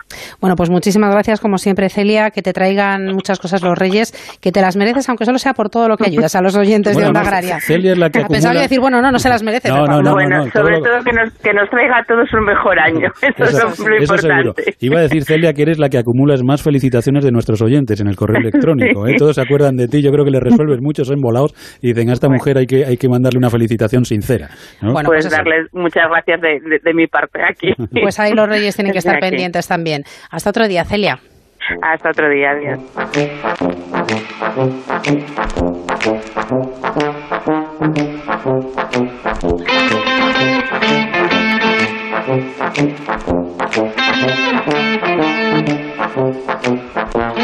Bueno, ya saben que están escuchando Onda Agraria, que están en Onda Cero, que les acompañaremos hasta las 8 de la mañana hablando de campo, hablando de, mar también. Y ahora nos volvemos al Bierzo, Soledad. Hace un momento hemos degustado manzana reineta, hemos degustado castaña, pera conferencia y cerezas. Y ahora vamos a degustar nada más y nada menos que botillo y pimiento asado del Bierzo. Y lo vamos a degustar con Roberto Fuertes Martínez, director técnico de la IGP Botillo y Pimiento Asado del, Bierzo. Roberto, muy buenos días, feliz año y bienvenido a Onda Agraria. Gracias a vosotros, gracias. Bueno, Roberto, habrás visto que te llamó apellidado Martínez y no Gutiérrez, ¿eh? que era una, una de las situaciones complejas de la entrevista. Bueno, eh, Roberto, eh, cuéntanos en primer lugar, aunque yo creo que casi todo el mundo lo conoce ya a estas alturas, pero cuéntanos qué es el botillo. Pues mira, el botillo es el, el, producto más emblemático, me atrevería a decir, de la comarca del Bierzo. Es un embutido que aquí tiene un arraigo especial y más en estas, en estas fiestas, en estas fechas. Es un, es un producto en el que todas las eh, es un producto que se come en, en, en, todas las casas en, en Nochebuena, en, en, Navidad, eh, ayer Año Nuevo. Eh, es un producto de fiesta, ¿no? es, y, en el que llama, a pesar de, esta dichosa pandemia, que llama a la, a la, a la, celebración familiar, a la, a la unión de, de amigos y, por eso que es un, es un plato de, de, de, tradición, de, sobremesa, de fiesta, de, tertulia, de todo, ¿no? Y, eso, aparte, pues es un producto que lleva, que lleva en su interior, es un embutido, un embutido que es eh, crudo curado, no es, un, no es un producto curado, y que en su interior lleva, pues, eh, costilla de cerdo y rabo, principalmente, esos son los dos principales ingredientes. en nuestro pliego de condiciones dice que tiene que haber mínimo un 65% de costilla y un máximo de un 90%, y luego el rabo entre el 10 y el 20%. Aparte, pues si vamos a los porcentajes y, podemos, o sea, se puede completar con costilla y rabo, pero si no, pues si vamos a los, a los porcentajes mínimos, pues se puede añadir parte pues de paletilla, de espinazo, de, de diferentes otras partes del cerdo, pero bueno, que ya son eh, muy muy muy limitantes, ¿no? Y luego es un producto que se que se, bueno, esas partes del cerdo con su hueso y todo se adoban con sal, ajo, pimentón, orégano eh, se le da un toque de humo, un toque pequeñito de un día mínimo, permite el pliego, y luego un secado también de dos tres días y sale al mercado pues con cinco o siete días de fabricación. De ahí lo de su producto crudo curado, ¿no? Es un producto que su hándicap eh, eh, lo tiene rápidamente, que es al salir, tiene que mantener sus condiciones de conservación y que hay que, cuidar, hay que cuidarlo con mimo, ¿vale? Y luego, pues nada, es un, es un producto que llega a la mesa, que se consume cocinado, que es otro de los de las características que a veces fuera de la comarca o de la provincia no se sabe, pero sí que hay que cocinarlo en un guiso, en un guiso tradicional, con, como puede ser con patata, con verdura, con, con, algo de chorizo fresco, o otras, otras eh, recetas que llaman pues a, a, la legumbre o, o, a, o al arroz o cualquier otro tipo de, producto que absorba en la cocción ese juguillo que va soltando y la mezcla de, sabores por un, una, una explosividad eh, gastronómica total. Roberto, muy buenos días y, feliz año. Eh, nos hablabas de, de, bueno, que forma parte de la cultura, de la tradición, de esas celebraciones en vuestra zona, pero, pero ¿sale también fuera el botillo del Bierzo? A ver, principalmente el botillo del Bierzo se consume, eh, como os decía, se consume principalmente en la comarca, ¿no? Comarca y alrededores, digamos, bueno, provincia de León, y luego ya un poco provincias limítrofes. Y ya fuera de ahí ya son puntos, puntos concretos de, conocimiento, como digo yo, donde hay un berciano, ¿no? Siempre hay un, un, punto de información de que el botillo está ahí y siempre hay todos los años en torno a ese berciano una botillada popular, ¿no? Una botillada familiar. Pero eh, no es un producto de gran superficie, eh, no es un producto de gran lineal, salvo, insisto, en, lo que es comarca y provincia. Luego, ya a partir de fuera, de aquí, pues ya es un producto de, de tienda delicatessen, de pequeña tienda, eh, por el cuidado que requiere esa conservación en, en, ese punto de venta, ¿no? Eso respecto al botillo, pero ¿y el pimiento asado? Pues el pimiento asado es eh, también un producto mm, con tradición, es un producto que es más está aquí más ligado a las mujeres bercianas, es un producto que también que se cuida con mucho mimo y, sobre todo, como os he dicho, eh, por, por, esas mujeres que han hecho eh, eh, esa, esa tradición de, de, darlo a conocer pues, fuera de, de, la provincia también, ¿no? Porque el pimiento es un pimiento que aquí eh, surge de, pequeñas parcelas, estamos hablando de, este año, fijaros, estamos hablando de 10 hectáreas, es, muy poquito, pero, pero estamos hablando de casi 25 eh, parcelas, ¿vale? y realmente el tamaño medio podemos andar a menos de 3.000, 4.000 metros cuadrados, ¿vale? es un, es un trabajo muy tradicional, de una variedad muy local, muy, muy, un ecotipo muy de aquí, que tiene un rendimiento, es un rendimiento muy, muy elevado, pero que luego tiene un, rendimiento en, en, enlazado muy, muy bueno, porque es un pimiento que no es muy grueso, que pierde mucha agua en el asado y que conserva todo su potencial, su, su, potencial gastronómico en el tarro, ¿no? Llega a las industrias, sea bien sea en, en una chapa con el horno, con el fuego por abajo o en, o en un o en un horno giratorio por, por un tema de mejor eh, mecanización, ¿vale? Y se, pala, se pela manualmente, o sea, se pela uno a uno eh, manualmente. Señoras, solamente he visto señoras en las líneas de pelado y yo creo que es por el ritmo que le dan a ese producto, ¿vale? No se puede sumergir en, ningún momento ese producto en agua una vez que se ha ido del horno, porque si no se convierte como una esponja y absorbería agua y perdería todo ese potencial. Y se envasa eh, solamente en, su propio jugo, salvo se le añade un conservante natural, como es el zumo de limón, un ácido cítrico, pero como cualquier conserva vegetal tiene que tener un pH por debajo, de, por debajo del 4,5 y el pH, al, tener una caracterización de un pH básico, pues se le baja ese pH por debajo del 4,5, pero por problema de costillo botulinum ya digo que eso es por normativa de conserva vegetal. Roberto, ya, ya nos ha quedado claro cuál es la importancia social, tanto del botillo como del pimiento, pero ¿cuál es la importancia económica de estos dos productos? Por la importancia económica de los productos, mm, yo me atrevería a decir que más que una importancia financiera, como tú bien has dicho, es una importancia económica. Realmente eh, son productos de muy baja, de pequeña producción, ¿vale? Ya os decía que el pimiento estamos hablando de 10 hectáreas y, y este año encima, eh, con las lluvias otoñales que se han, empezado un poquito antes de lo, de lo previsto, nos han dejado casi a, media cosecha. Estamos hablando al año prácticamente de media de unos 100.000 tarros de pimiento que podemos estar hablando de un valor, económico pues cercano al medio millón de euros, poco más, ¿vale? Pero sí que arrastran toda una industria conservera berciana que tiene mucha mucha tradición también en, otro tipo de productos y sí que ahí tenemos bastante potencial eh, económico pues de trabajos de, puestos de trabajo eh, fijos por un lado pero luego eventuales en campaña de recolección tanto de pimiento como de como de salsa de tomate como de mermeladas como de frutas eh, que luego sí que tiene mayor eh, arrastre, ¿no? Y en el botillo pasa prácticamente igual. En el botillo estamos hablando de unos 300.000 kilos anuales de, de, producto certificado de botillo, que puede suponer unos 2 millones de euros de, facturación, pero tiene una industria cárnica, ahora mismo hay ocho industrias eh, que, están eh, produciendo, o sea, que tienen que estar en ingreso como industrias cárnicas, y están entre esos 2 millones, fijaros, pero eh, las ocho industrias llegan a tener un volumen de facturación de 30 millones de euros, con casi 200 y pico puestos de trabajo fijos, ¿vale? Entonces yo creo que, y luego, eh, pues toda la, lo que es la, digamos, el potencial también eh, del restaurante, del, de la restauración, ¿no? Que, que estamos intentando, antes me preguntabais si sabíamos, si había mucho producto fuera. Yo creo que desde el, desde el Bierzo estamos potenciando un poquito ese binomio turismo gastronómico, ¿no? turismo gastronomía creemos que el Bierzo tiene un potencial desde el punto de vista paisajístico espectacular y desde el punto de vista gastronómico pues también. Si hablaste, sí, como bien hablaste antes con mi compañero Pablo, estamos hablando de una comarca eh, de España con más figuras de calidad por metro cuadrado. O sea, yo creo que este, eso tenemos que explotarlo y, sacar la cabeza eh, y, alzar la mano. Desde luego es una visita, visita obligada. Roberto, estamos empezando 2021. Eh, ¿Qué proyectos tenéis así en la IGP ahora a corto o medio plazo? Pues mira, a corto y medio plazo en el pimiento tenemos un proyecto, una idea en la cabeza que es intentar aumentar nuestra superficie de producción. Estamos por debajo de la, de la cantidad de producto que las industrias están demandando y sobre todo debido a un problema de relevo generacional.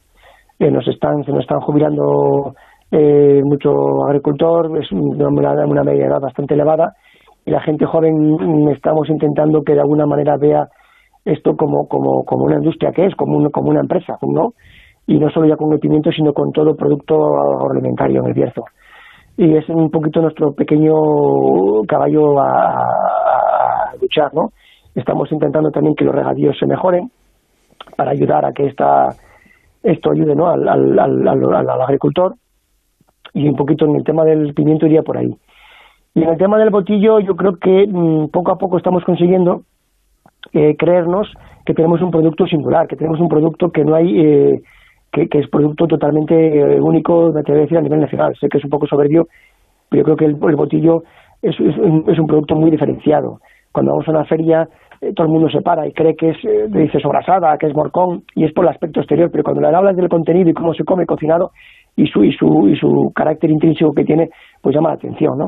Entonces estamos intentando, eh, este año 2021, si no recuerdo mal, será la sexta edición de unas jornadas gastronómicas que hacemos que se llama Tentaciones del Rey, eh, y fijaros, le llamamos tentaciones del rey porque el botillo antiguamente pues era un producto que se comía, el primero las fiestas de Navidad, como dije, y el último los carnavales. Y luego desde el carnaval hasta hasta hasta Pascua no se comía ya nada más, prácticamente bueno, porque no había botillos y porque no había industrias eh, cárnicas como la de ahora, ¿no? Pero bueno, que hemos querido aumentar ese periodo de, de, de consumo en lo que es toda esa cuaresma, ¿no? Por eso decimos las tentaciones del rey, ¿no? Por, por Hemos involucrado a bastantes restaurantes de la comarca, pues creo recordar 25, en torno a 25 todos los años, que ofrecen durante un mes pues ese, jornadas con, en torno a este producto, ¿no? Intentando atraer, a ver si podemos que esto se, se normalice de una vez ya y que podamos eh, disfrutar, ¿no? Todos, ya nosotros, de que venga y nosotros también salir de aquí y poder disfrutar de, la gastronomía y del, del, del paisajismo, paisajismo de Berciano. Pues seguro que sí, seguro que 2021 nos trae todo eso y seguro también que da frutos pues todo el trabajo que, lleva detrás pues tanto el botillo como el pimiento asado como todo el Bierzo en general, ¿no? Porque realmente eh, la evolución que, que ha experimentado la, la, comarca en poquitos años realmente es espectacular y el techo pues de momento eh, está todavía muy arriba, o sea tenéis muchísimo margen de mejora, así que esperemos que 2021 pues marque ese punto de inflexión donde todo ese trabajo se vea pues recompensado con, resultados, sobre todo ese relevo generacional y esa lucha contra el despoblamiento, ¿no? que yo creo que es una de las grandes asignaturas que, tenemos. Roberto Fuertes Martínez, director técnico de la IGP Botillo y Pimiento Asado del Bierzo, muchísimas gracias por habernos acompañado, muchísimas gracias por velar por la calidad de estos productos y, hasta otro día en el que seguiremos hablando de esas tentaciones del rey. Muy bien, pues muchas gracias a vosotros y nada, felicitar a todo el, mundo que, que tenga un año eh, con, alegría y con entusiasmo. Un abrazo.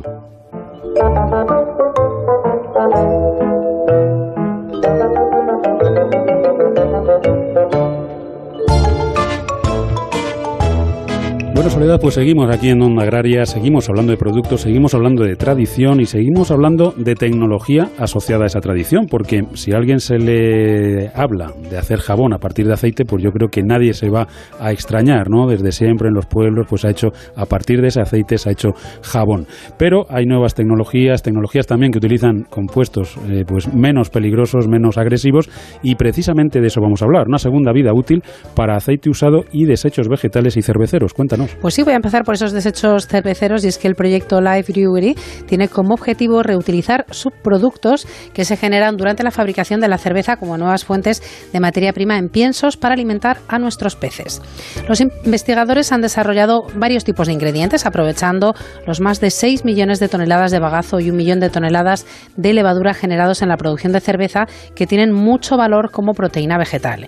Y a través de un proceso de hidrolización que consiste en romper la proteína de los subproductos para hacerla más pequeña y digerible, los especialistas de este centro han desarrollado piensos para doradas, para lenguados y para truchas. Es más, un panel de consumidores probó los pescados alimentados con estos piensos y otros alimentados con piensos comerciales y no han notado ninguna diferencia, lo que demuestra que el producto final no altera el sabor ni la textura de los peces. Y también el reciclado del aceite, y es que reciclado es también el aceite que emplea la empresa catalana Sougi, cuyos creadores buscaron alternativas para reaprovechar el aceite usado en casa y lograron transformarlo en un producto de limpieza utilizado para lavar ropa como detergente y también como friegasuelos, Pablo. Bueno, pues como siempre, alternativas a todos los productos del campo aquí con estas curiosidades, pues las vamos eh, descubriendo, las vamos conociendo y sobre todo muestra que el sector está vivo, que el sector trabaja para seguir siendo cada día más eficiente. Y aquí en Onda Agraria, pues seguimos trabajando para que todos nuestros oyentes lo conozcan.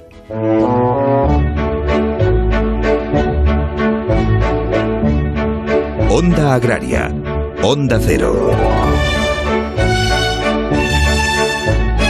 Y seguimos, Pablo, viajando con el tractor de Onda Agraria porque hemos estado por Andalucía, en Granada, con Juan Carlos Martínez, hemos estado en El Bierzo, hemos estado en Valladolid con Celia Miravalles y ahora nos vamos hacia Aragón, una zona que nos encanta. Y allí nos, va, nos acompaña esta mañana Javier Folk, que es el director de Asaja Huesca y el director también de la AGPM. Javier, bienvenido, muy buenos días y feliz año. Pues buenos días, Soledad. Feliz año eh, y encantado de volverte a saludar. Javier, ¿cómo ha sido el año 2020 para el campo en la provincia de Huesca? Bueno, pues eh, el año 2020 eh, todos recordaremos cómo empezábamos en la provincia de Huesca y en toda España. Empezábamos en la calle. Pero bueno, el tema del COVID paró las manifestaciones por unos precios justos y bueno, pues nos tuvimos que dedicar a lo que sabemos hacer, que es pues a producir. Entonces, bueno, agronómicamente, pues bueno, ha sido en general a nivel del cereal ha sido una buena campaña aquí en Aragón. Eh, podríamos hablar de que a nivel de secanos ha sido una campaña récord, posiblemente la mejor campaña de la historia. Eh, dicen en los últimos 25 años, pero vamos, en los últimos 25 años eh, significa que es la mejor de la historia.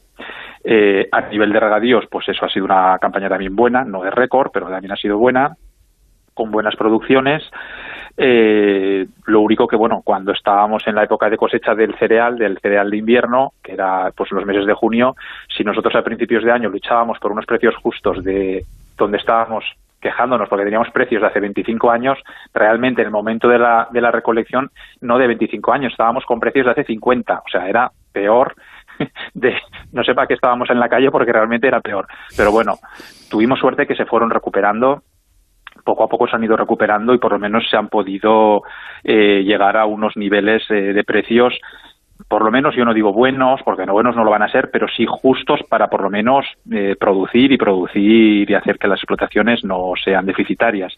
En cuanto a los maíces, pues bueno, han sido también una las cosechas, las, los maíces de primera cosecha, pues han sido han sido una han tenido unas producciones también muy buenas, eh, meteorológicamente hablando ha sido un buen año y los de segunda cosecha que eh, aún queda alguno por recolectar en la provincia de Huesca porque bueno pues eh, se siembran más tardíos.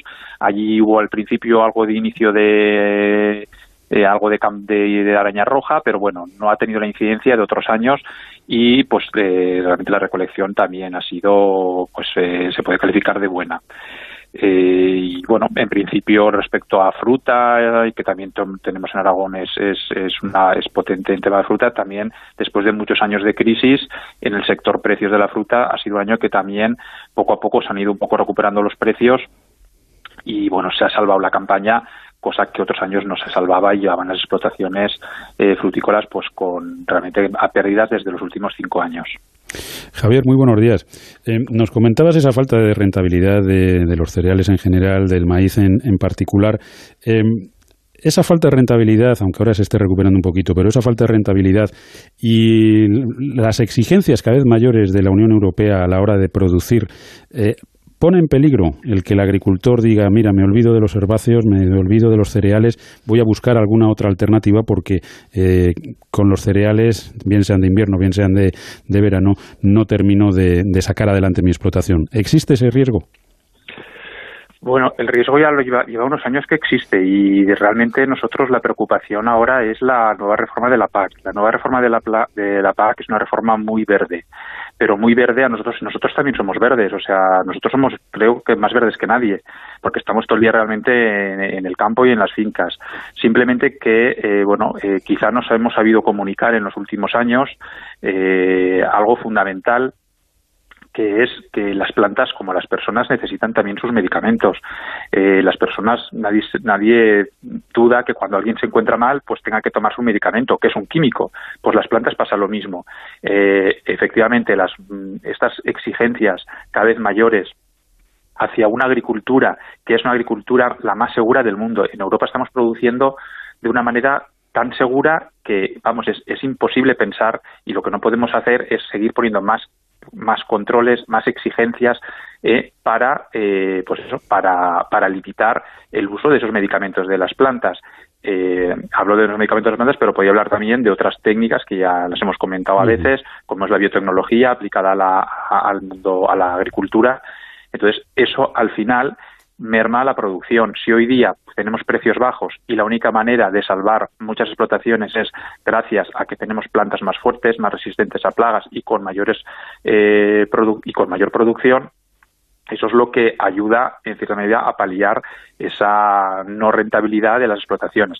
Pero efectivamente, estas exigencias eh, lo que hacen es pues limitar cada vez más el que muchas personas se planteen si la agricultura del futuro va a ser rentable. Y si no es rentable, desde luego, eh, el mundo rural pues seguirá perdiendo población.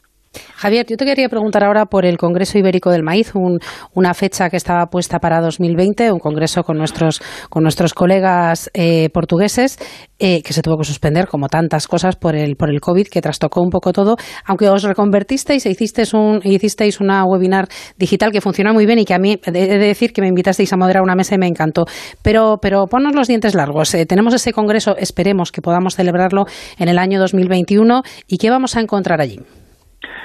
Bueno, efectivamente, Soledad. Eh, nosotros estábamos muy ilusionados con este congreso organizado por la GPM, la Asociación General de Productores del Maíz de España, y por los homólogos eh, portugueses, eh, por Ampromis. finalmente no ha podido ser. Intentamos hacer pues un aperitivo, ya lo sabéis, tú estuviste participando. un aperitivo creo que ha sido una webinar de éxito. un tema tan técnico como la biotecnología pues eh, las visualizaciones en el canal de YouTube son, eh, bueno, pues realmente ha sido un éxito. Eh, el tema es, ¿qué vamos a hacer? Bueno, pues nosotros, si teníamos ilusión este año, aún tenemos más ilusión para el año que viene. O sea, aún tenemos muchas más ganas de que, bueno, pues que esta pesadilla pueda finalizar y que nosotros en el mes de septiembre podamos organizar este congreso tan importante a nivel europeo y lo podamos organizar aquí en, en Huesca en una de las zonas de mayor producción de maíz de España y más avanzada. Eh, ¿Qué podremos ver?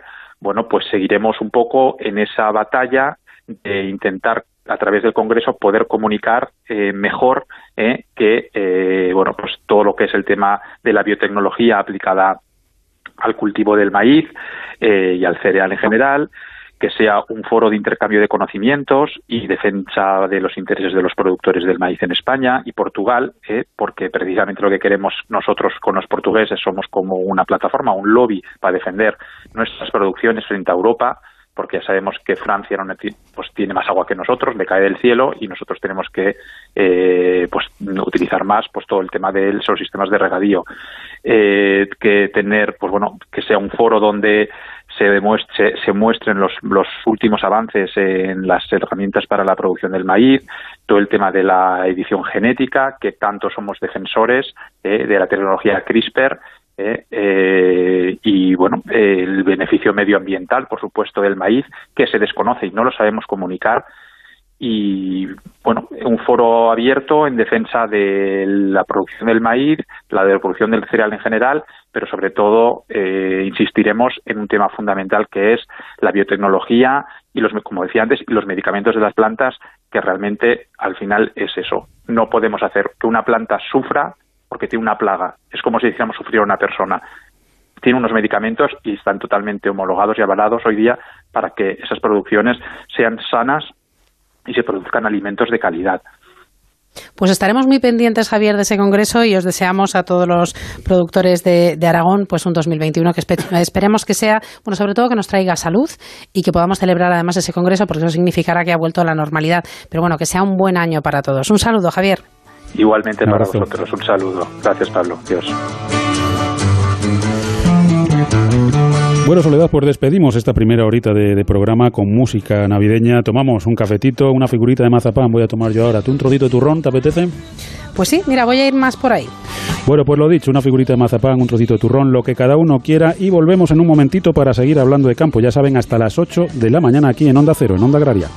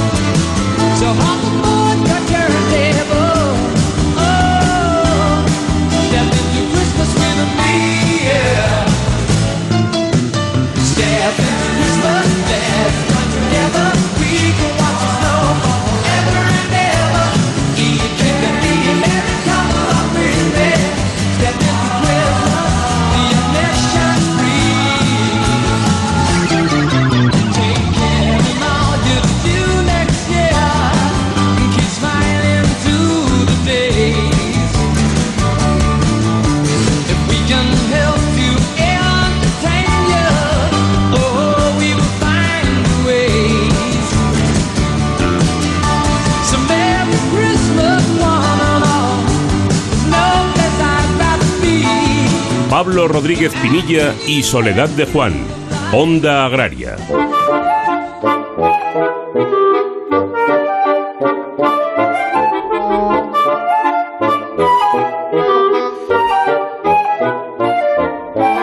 Bueno, pues ya estamos de vuelta. Les recordamos que están escuchando Onda Agraria, que están en Onda Cero, que les acompañaremos hasta las 8 de la mañana hablando de campo, soledad y también de mar. Y recordamos también que pueden contactar y hacer Onda Agraria con nosotros escribiéndonos a ondaagraria.ondacero.es y también a través de las redes sociales, a través de Twitter y a través de LinkedIn. Hay que buscar Onda Agraria. Bueno, pues así sin darnos cuenta, casi hemos consumido la primera hora del programa. Nos disponemos a afrontar una segunda hora que sigue cargada de campo y sigue cargada también de, de mar, agricultura, ganadería pesca. Así que nos atamos bien las botas, como solemos decir, Soledad, y, comenzamos y lo vamos a hacer pues repasando lo que nos queda por ver. Bueno, pues lo voy a repasar muy rápidamente porque tenemos muchos temas todavía encima de la mesa, pero vamos a hablar de seguros paramétricos. Sí, a lo mejor te ha llamado un poco la atención la palabra, pero lo explicaremos en un ratito. Seguros paramétricos nos acompañará María Fernández, María Fernanda González. Vamos a disfrutar de la sidra con José Carlos Serrano. Vamos a conocer nuevos proyectos de innovación de Cepesca con Nadia Moaya.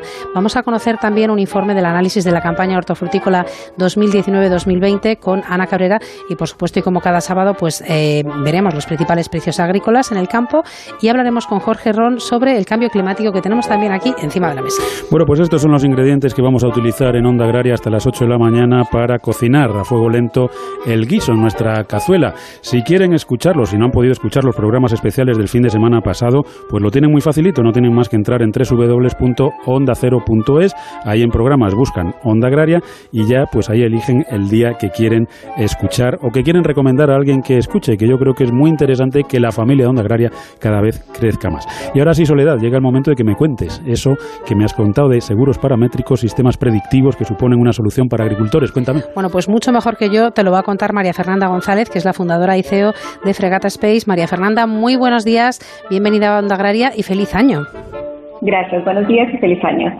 Bueno, ¿qué son los seguros paramétricos? Dicho así parece complicado. Bueno, los seguros paramétricos son seguros basados en parámetros climatológicos, fundamentalmente.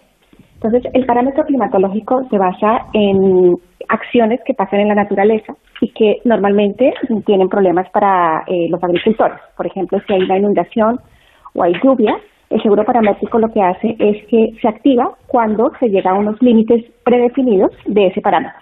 Por ejemplo, si la inundación llega a un cierto nivel, entonces el seguro se activa y no hay necesidad de llevar eh, técnicos o peritos para que puedan medir, eh, digamos, cuál es la cantidad de dinero que hay que devolverle al agricultor. Entonces es capaz de medir en función de, en función de las circunstancias, en función del parámetro, precisamente hacer esa, esa predicción, ¿no? Esa estimación.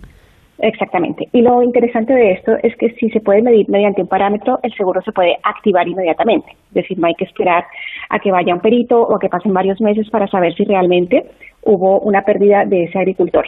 Entonces el seguro paramétrico se mide inmediatamente e inmediatamente permite que el agricultor tenga el dinero en su cuenta bancaria. Eh, María Fernanda, muy buenos días. Eh, yo entiendo que con este sistema eh, cada productor tiene sus propios parámetros, porque mm, con independencia de las precipitaciones hay otro factor, por ejemplo, que también es el suelo, hay otro factor que es el tipo de cultivo. Es decir, mm, entiendo que, que se, se unen una serie de variables, todas ellas, y que cada seguro, cada circunstancia, pues es diferente. Exactamente. Y el mundo ideal es que precisamente cada agricultor pueda definir sus parámetros. Lo que pasa es que como eso depende mucho de la aseguradora, la manera en que se generan es con parámetros eh, generalistas para una cierta zona. Entonces, si por ejemplo es una zona plana donde normalmente llueve entre ciertas, ciertos rangos, para esa zona se define ese parámetro. Pero lo ideal, lo ideal sería lo que estás comentando, que cada agricultor tuviera sus propios parámetros. María Fernanda, estos seguros, eh, no sé si tienen una eh, importante implantación en nuestro país o en otras zonas están, bueno, más, más implantados. Pues los seguros paramétricos están comenzando, porque todavía no hay mucha cultura de usar el seguro paramétrico, porque no hay confianza aún. Es decir, los agricultores están viendo que a veces el seguro funciona, a veces no funciona, y esto es una nueva, digamos, una nueva manera de contratar el seguro. Por tanto, está entrando, y según el en qué país tiene más adaptación o más eh, adopción. Y son, em, o sea, suelen tener más contratación en aquellas zonas donde, por, donde, por ejemplo, hay fenómenos, fenómenos meteorológicos más extremos eh, por, por precisamente la utilización de estos parámetros tan específicos. Sí, exactamente. Por ejemplo, en zonas de Estados Unidos donde hay huracanes o donde, por ejemplo, la zona de la Florida, donde, que está muy expuesta a los huracanes, hay seguros paramétricos para las viviendas. Entonces, el seguro paramétrico ya está más normalizado cuando hay más riesgo climatológico y la sociedad también está más avanzada desde el punto de vista económico, el seguro también está mejor adaptado. ¿Qué sería lo ideal? Que las zonas más desprotegidas, por ejemplo, los campos en Latinoamérica o los campos en Asia, estén más protegidos porque son quienes más lo necesitan. Y nosotros lo que queremos un poco es llegar hacia esas zonas más desprotegidas. Eh, María Fernanda, con, con, este tipo de seguros lo que está claro es que cuando hay un siniestro rápidamente salta la alarma, se, digamos, se determina que hay siniestro, se reconoce la existencia de ese siniestro y se pone un poco a funcionar todo el sistema del, del seguro. Pero ¿cómo valoramos el, el daño? ¿Cómo valoramos eh, esa producción que se ha perdido, que ha quedado dañada por un pedrisco o por, por, una inundación? Eh, entiendo que ahí es donde ya tiene que entrar la parte presencial de los peritos de cada aseguradora. Pues esa parte es bastante sencilla porque en este caso la idea es que el propio agricultor diga cuánto quiere asegurar. Entonces, él sabe cuánto puede llegar a ser su pérdida. Entonces, él puede decir, bueno, yo voy a asegurar una cosecha por 5.000 euros y le puede costar, por decir algo, 500 euros ese seguro, pero la decisión es de él y el aprendizaje de negocio es del agricultor. Entonces, la idea aquí es que el propio agricultor, mediante tecnología, mediante la web o mediante una aplicación móvil, pueda eh, contratar ese seguro teniendo en cuenta sus propios rendimientos agrícolas. Bueno, pues la verdad es que es una nueva forma de trabajar, pero que seguro que da muy buenos resultados.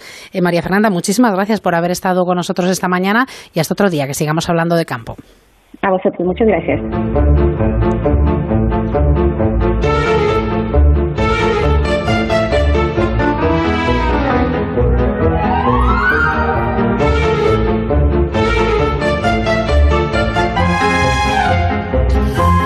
Bueno, como vemos, Soledad, también al mundo del seguro llegan nuevas ideas, nuevas tendencias y es interesante, ¿no? Yo creo que es la, típica situación en que, bueno, pues costará acostumbrarnos, pero, pero bueno, no deja de ser una, una, opción que tenemos ahí encima de la mesa. Hombre, eso de que cada uno diga lo que quiere asegurar está bien, ¿no? Pero en cierto modo yo pago por esto y si hay siniestro y siniestro, pero luego la picardía y todo eso también va más allá, ¿no? es una forma de trabajar diferente, sí, sí, es, es, diferente. Pero bueno, seguro, seguro que iremos poquito a poco viendo su, su establecimiento aquí en, en Europa y en, y en España. Y hoy, Soledad, nos estamos poniendo las botas, porque hemos hablado de manzana, hemos hablado de pera, de castaña, de cereza, del botillo, hemos hablado de pimiento asado, hemos hablado de otras muchas cuestiones, y ahora vamos a hablar de sidra, y vamos a hacerlo con nuestro enólogo de cabecera, que es José Carlos Serrano. José Carlos, feliz año, y como siempre, bienvenido a Onda Agraria. Pues nada, feliz año a vosotros, a todos los oyentes de Onda Agraria, y nada, bueno, pues como habíamos dicho, aquí estamos para hablar de, de sidra, y hoy pues va a ser de sidra artesana y natural. Eh, José Carlos, eh, vamos a empezar por el principio. ¿La propia definición de sidra ya quiere decir que procede de manzana o hay distintos tipos de sidra? Bueno, en principio se llama sidra y eh, lo más normal es que sea de manzana. se podría llamar sidra a otro tipo de, de productos, pero la sidra es auténtica de manzana, o sea, no, hay, no cabe duda en este sentido. Mm. Bueno, pues cuéntanos, ¿qué, qué, cómo se elabora una buena sidra? Bueno, pues la, la sidra artesana natural, pues eh, comienza con la recogida de la manzana en los árboles. Bueno, pues en este caso, pues tendremos que buscar que la manzana, pues esté lo más sana posible, lo mejor madura posible, para que la posterior eh, sidra, pues sea muy agradable. Después de esta recogida, que se hace normalmente manual, pues eh, se le hace un lavado, un primer lavado a la manzana por fuera para que, bueno, pues todo lo que tenga la manzana eh, exteriormente, pues quede lavado y quede sin ningún problema. Posteriormente a esto, pues se hace una reducción de manzanas. Siempre hay manzanas que dentro de, de todo lo que se recoge, pues, porque no están en unas condiciones óptimas que manualmente pues se retira eh, ese tipo de manzanas que luego pues no nos darían un buen sabor o unos buenos aromas a la sidra que, que vamos a obtener. Posteriormente a eso, pues se hace lo que se llama la machaca. La machaca es, pues esta manzana la hacemos trozos para posteriormente poder prensarla y sacarle ese zumo de manzana que es el que luego, pues eh, por medio de, de, una decantación, vamos a, a quitarle toda la parte sólida para quedarnos solo con el mosto limpio de manzana. Este mosto limpio es el que luego vamos a fermentar en lo que se llama cupelas o para que los oyentes pues eh, sepan pues como fudres o tinos grandes de madera que es donde se realiza esta fermentación eh, alcohólica que es la transformación de los azúcares del zumo de la manzana en alcohol y bueno pues en principio pues una vez transformados esos azúcares en alcohol tendríamos las primeras sidras no estas sidras pues como, como siempre los mostos pues se hacen las analíticas pertinentes, igual que las sidras, para corregirlas de los diferentes productos que tenemos que echar como conservantes o acidez para que se conserven perfectamente. Y a partir de ahí para esa limpieza natural pues lo que hacemos son trasiegos de las diferentes sidras y las mezclas para eh, tener un producto final que se puede consumir tanto a granel de, directamente de las cupelas o llevarlo al embotellado para poder transportarlo y llevarlo a los diferentes sitios para su consumo. En definitiva, eso es eh, lo que es eh, una sidra artesanal natural. ¿Eh? José Carlos, ¿tenemos distintos tipos de sidra en función de, los tipos de elaboración o, no es como en los vinos o los espumosos que nos comentabas la semana pasada que, bueno, pues en función de los meses, en función del tiempo que pasen en barrica o no pasen en barrica, pues tienen una, una denominación?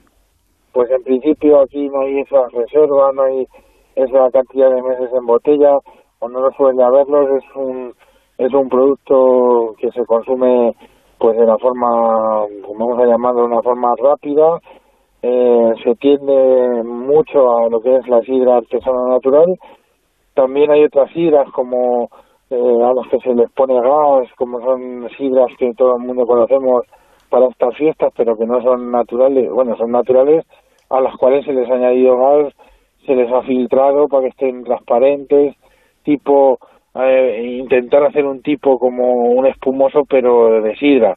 Entonces, bueno, pues eh, hay esa, esas variantes, pero yo sobre todo lo que me he querido centrar es en esta sidra natural que se encuentra en el mercado embotellado y que de la que podemos disfrutar estanciando en casa pues eh, pues esos eh, aromas y sabores de la sidra natural artesana, que es la auténtica sidra de la que eh, podemos disfrutar en cualquier fecha del año, pero sobre todo, pues eh, ahora después de la cosecha última, pues es cuando mejor eh, vamos a poderlo disfrutar porque va a estar en todo su, su apogeo en cuanto a aromas y sabor.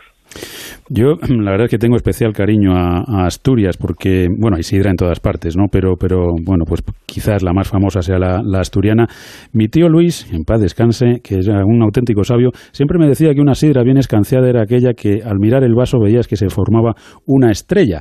Eh, ¿Qué efecto tiene el escanciado, eh, José Carlos? ¿Qué, para qué, sí, qué diferencia hay entre escanciar una sidra o servirla, pues como podemos servirnos una, una cerveza o un vino o incluso un agua.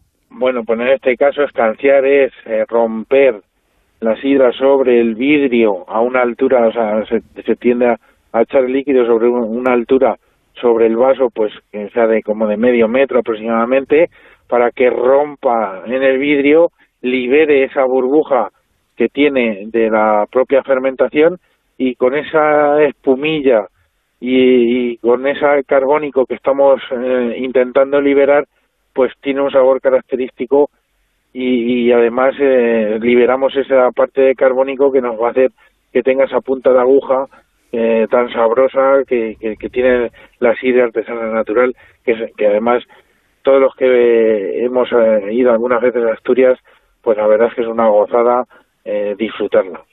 La verdad es que sí, la verdad es que es una, una auténtica maravilla. Ya les recomiendo yo que si quieren aprender a escanciar, háganlo en el, en el baño, pues, dentro de la bañera, casi mejor, ahí practican y sobre todo con agua, que será menor el, el disgusto. Y si no, pues se compran un aparatito que se llama Isidrin, eh, que no es lo mismo, pero bueno, que hace, hace un apaño para los que no sabemos escanciar. José Carlos Serrano, como siempre, muchísimas gracias por habernos acompañado, que, que te traigan muchas cosas los Reyes y, y hasta otro día que seguiremos hablando de vino o de sidra o de lo que haga falta. Un abrazo. Igualmente.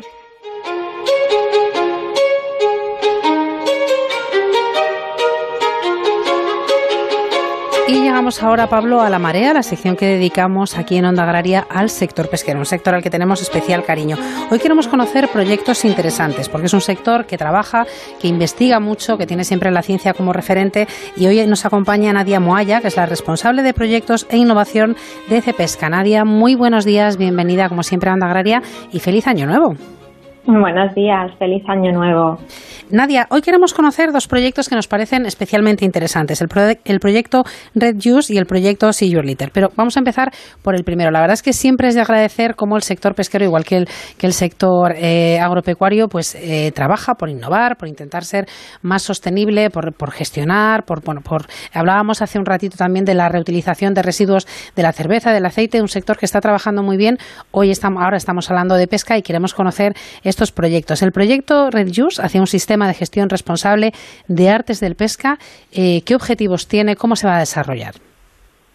Pues el proyecto que vamos a desarrollar durante todo este año 2021 tiene el objetivo de establecer, sentar las bases para realizar un sistema de gestión de redes y aparejos de pesca. Por introduciros un poco cómo surge esta iniciativa, comentaros que ya en el 2019 se aprueba la Directiva de Plásticos de un solo uso, que tiene un apartado especial para las redes y los aparejos de pesca que en un porcentaje elevado están fabricados con derivados del plástico.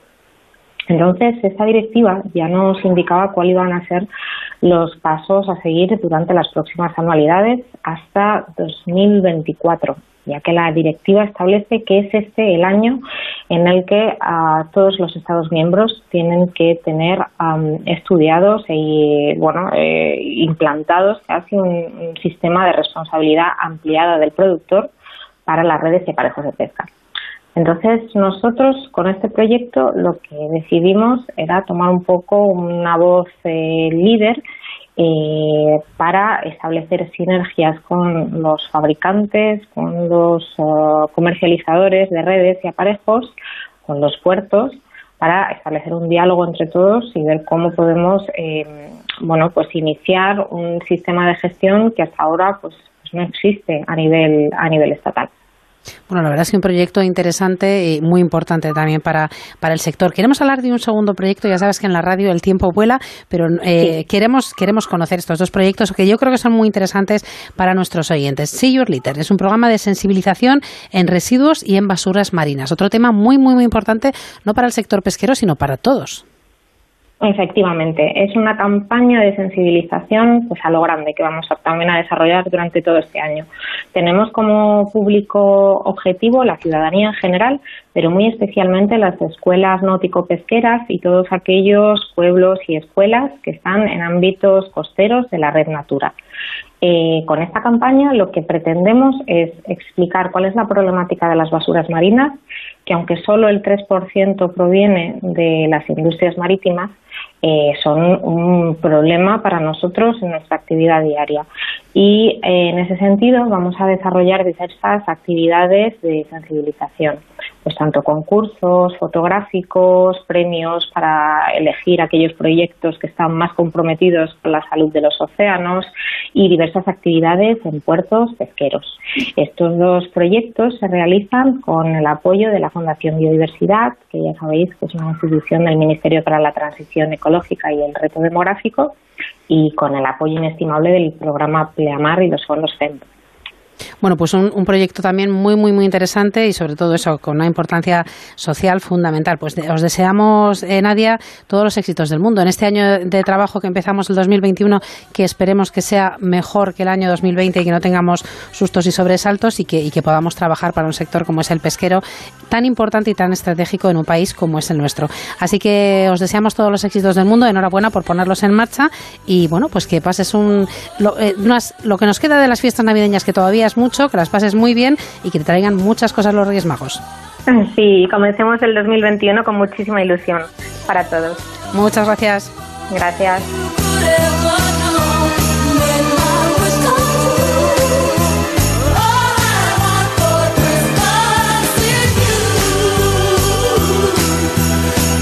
Bueno, Soledad, pues vamos a afrontar ya la última recta, la recta final de, este programa especial del primer Onda Agraria del año, un programa que llevamos desde las 6 de la mañana, seguiremos hasta las 8, nos queda un poquito más, yo ahora no voy a tomar ni mazapán, ni turrón, ni manzana, lo que voy a tomar es un zumito de naranja, si te parece, Soledad, para coger fuerzas, pero para mantenerme muy despierto de cara a esta recta final que nos espera.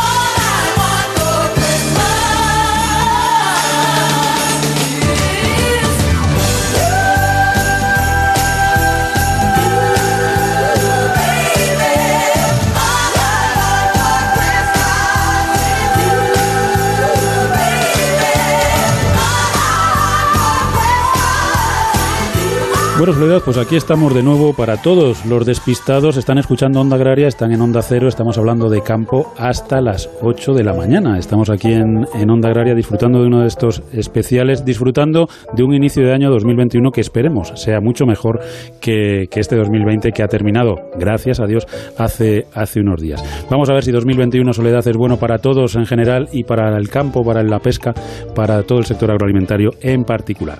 Y continuamos aquí con curiosidades, curiosidades que ayudan también a, conocer mejor el sector. Soledad, el bisonte, ese gigante que estamos acostumbrados a ver en Estados Unidos, en todas esas llanuras, pues resulta que el bisonte europeo también se recupera.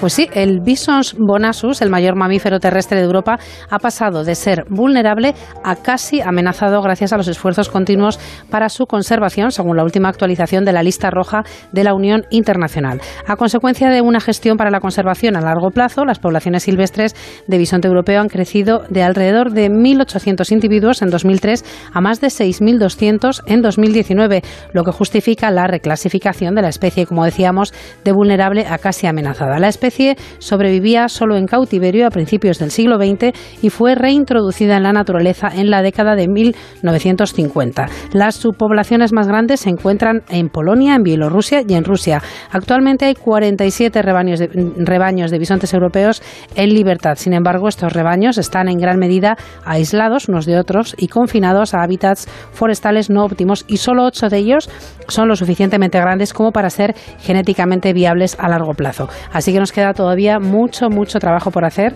y por recuperar estos, estos animales tan importantes. Estamos hablando de nuestra fauna. La verdad es que sí, Soledad. Yo eh, aquí siempre que hablamos de recuperar especies buscamos el equilibrio, ¿no? Porque lo hemos dicho siempre, parece exagerado, pero al final va a ser así.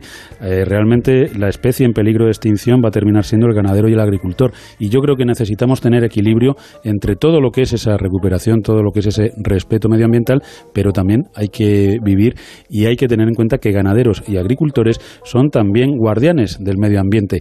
Así que vamos a ver si encontramos en 2021 ese equilibrio que tanto se demanda desde el sector.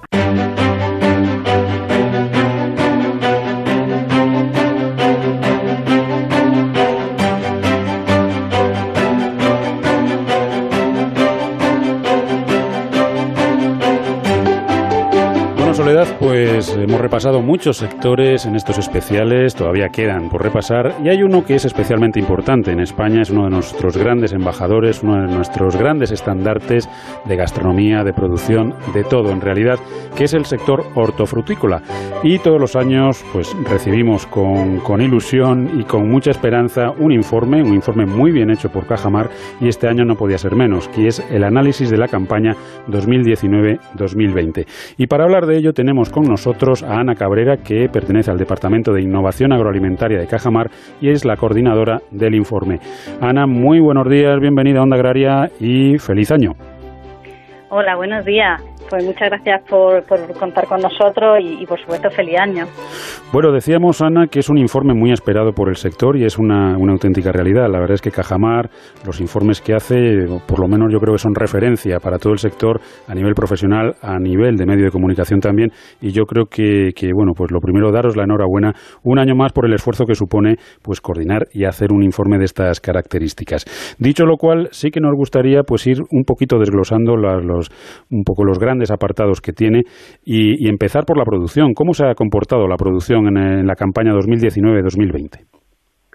Eh, bueno, ante todo, muchas gracias por, eh, por su felicitación eh, sobre el informe y bueno, la evolución de la producción durante esta campaña ha sido de contención, es decir, durante la campaña 2019, o sea, sí, 2019-2020 se han producido 3,7 millones de toneladas y eso representa un pequeño retroceso con respecto a la campaña pasada de un menos 1,2%. Eh, eso en cuanto a lo que es la producción en, volumen. Sin embargo, en valor, el comportamiento ha sido más favorable, eh, alcanzando los 2.300 millones de euros y eso ha supuesto pues, un 5,2% más respecto a la campaña anterior. Y eso que, bueno, ha sido una campaña compleja porque empezó con, bueno, con bajas cotizaciones y, luego, y luego la pandemia que también ha afectado al desarrollo de, de, de esta campaña 2019-2020.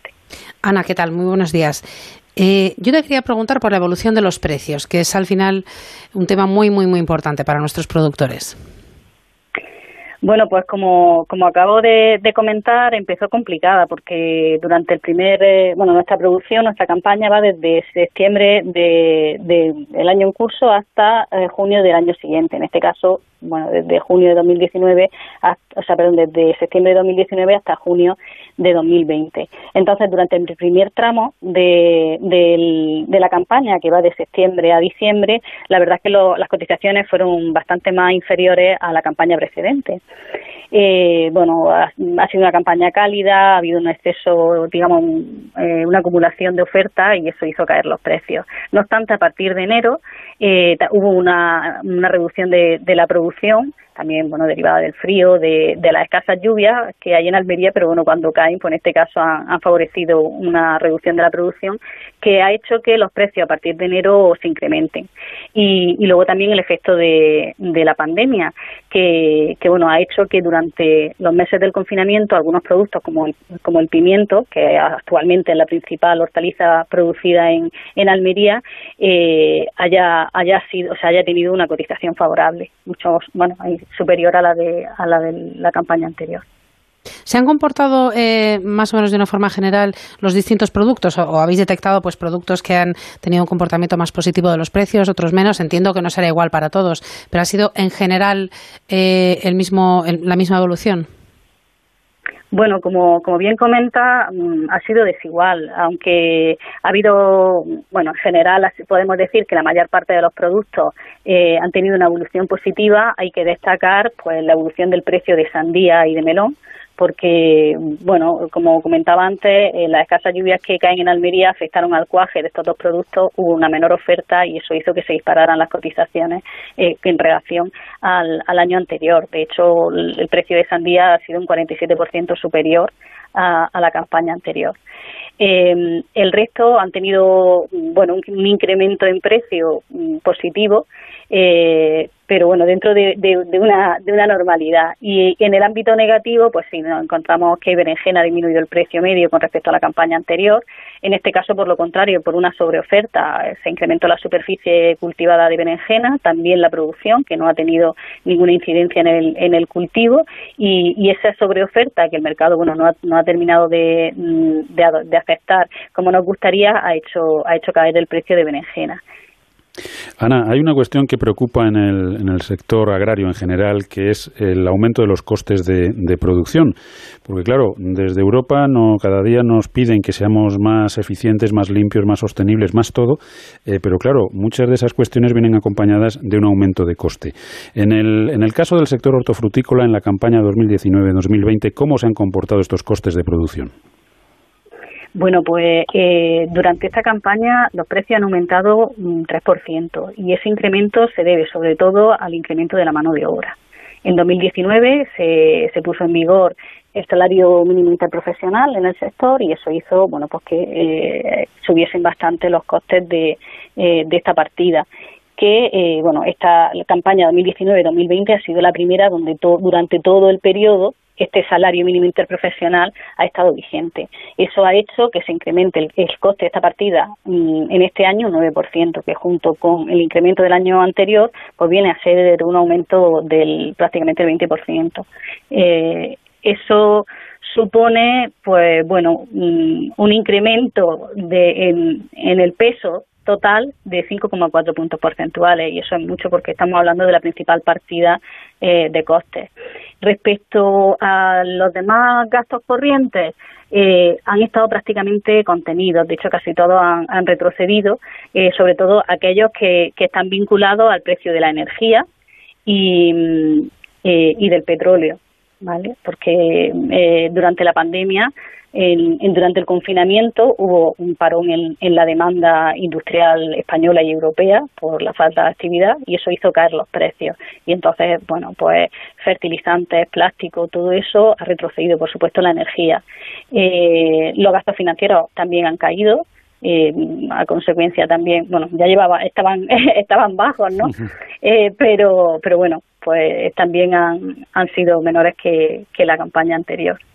Eh, es cierto que, que, nos demandan ser más sostenibles y, eh, y producir más, más con menos, ¿no?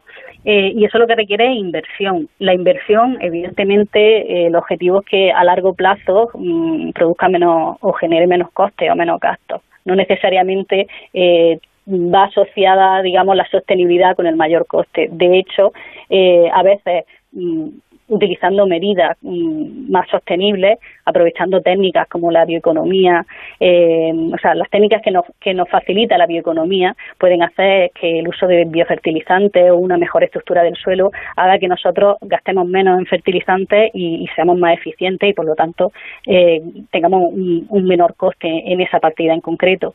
Y bueno, eh, eso es aplicable a, a otras muchas. Ana, eh, en, este informe habéis analizado el periodo, como nos decía, septiembre de 2019, junio 2020. A partir de marzo tenemos una pandemia importante. No sé si habéis podido detectar eh, el efecto de la pandemia en este sector, en este periodo de tiempo tan cortito y con una pandemia que a fecha de ahora todavía estamos sufriendo. Bueno, pues es difícil, es difícil hacer una estimación concreta de lo que ha supuesto, porque, eh, bueno, aunque los costes logísticos estima que han, que que han sido, estos costes logísticos están, digamos, fuera del, de, digamos, la estructura de costes que, eh, para el agricultor eh, han supuesto un 20% adicional e incluso laborales para el sector eh, de, de, un 10%. Eh, más allá de eso, hay que decir que lo que es la producción mm, no se ha visto resentida por el efecto de la pandemia. Es decir, que el agricultor y el sector en general se ha adaptado también, que cuando analizamos las cifras globales de la campaña podemos decir que, son muy similares a cualquier otra eh, o sea, las cifras de cualquier otra campaña. Es decir, no se ha notado, eh, en, digamos, en las cifras globales eh, el efecto de esa pandemia. Y eso es gracias a, a cómo el cómo el sector en su conjunto se ha comportado y ha sido capaz de adaptarse a, esta nueva realidad que estamos viviendo. Bueno, la verdad es que estaríamos horas analizando este informe, primero por la importancia del sector al que se dedica y segundo por lo completo que es el informe, pero el tiempo en la radio es finito, bueno, es finito en todas partes, pero en la radio además es oro.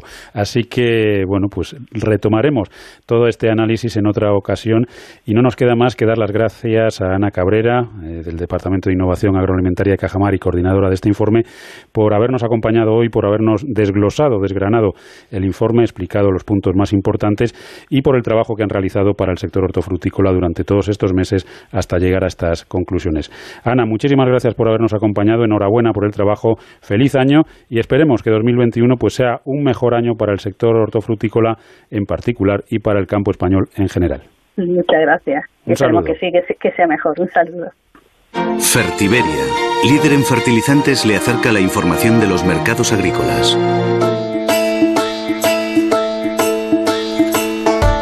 Bueno, pues estamos, Pablo, iniciando 2021, pero vamos a repasar los últimos precios que tenemos durante el mes de diciembre de 2020 en los mercados agrícolas. Y vamos a hacerlo empezando con el trigo blando panificable, que se ha pagado a 206,10 euros tonelada. El trigo duro lo ha hecho a 274,32 euros tonelada. La cebada pienso, 179,88 euros tonelada. Repasamos también el precio del maíz grano, 206,98 euros tonelada. La alfalfa, 167,07 euros tonelada y el guisante seco 239,43 euros tonelada. Vamos a repasar, como hacemos cada semana, también precios medios en origen de frutas y de hortalizas y lo vamos a hacer por cada 100 kilos. Vamos a empezar con algunas frutas, como por ejemplo la naranja tipo Nabel, 26,86 euros, la manzana golden, 58,14 euros y la uva de mesa, 75 euros cada 100 kilos. Y también algunas hortalizas. Nos vamos, por ejemplo, a la celga, 57,10 euros cada 100 kilos, el calabacín, 33,45 euros cada 100 kilos y terminamos hoy con la cebolla que se ha pagado a 16,76 euros cada 100 kilos. Fertiberia. Toda una vida siendo referencia en la agricultura española. Con una apuesta firme y constante por la innovación y la sostenibilidad. Ofreciendo productos y servicios de primera calidad. Dando respuesta a todas las necesidades del agricultor y persiguiendo siempre la máxima rentabilidad de sus cultivos solo una marca. Fertiberia. Onda Cero. 30 años de radio. 30 años siendo testigos de la historia. Hemos crecido juntos. Llevamos en Onda Cero contando historias tres décadas, colocándonos en las vidas de los oyentes día a día, minuto a minuto, ofreciendo esta voz de forma más cercana para hacer de esta casa la radio la de todos. Contándote cada día lo que sucede, haciendo programas especiales desde el corazón de la noticia en cualquier parte del mundo y viviendo también experiencias únicas con programas creativos, innovadores y participativos, combinando lo cotidiano y lo excepcional para sorprenderte cada día. 30 años de radio. Oiga, y aún nos siguen pasando cosas cada día que jamás pensamos que nos llegaran a pasar. Casi 11.000 días de información y entretenimiento, pero sobre todo de compañía. Ya se les va a hacer corto, ya lo verán, porque hay radio y hay Onda Cero que permanece siempre abierta para ustedes. Gracias por nuestros primeros 30 años juntos. Y ahora empieza lo mejor. Te mereces esta radio. Onda Cero, tu radio.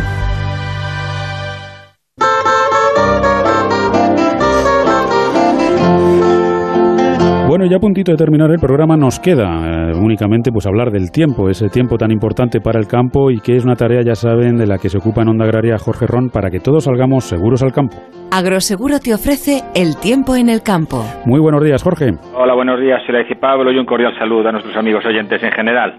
Bueno, Jorge, hoy hablamos del tiempo, pero hablamos sobre todo de cómo está cambiando el, tiempo. Cuéntanos sobre todo qué es esto del cambio climático. Lo hemos eh, hablado a lo largo de 2020, que yo te comentaba que a mí la sensación que me ha dado es que a medida que estábamos más tiempo confinados, el tiempo era más normal. Llovía más, las temperaturas volvían un poco a lo suyo. No sé si eran alucinaciones mías o tiene algo que ver con, con todo esto del cambio climático.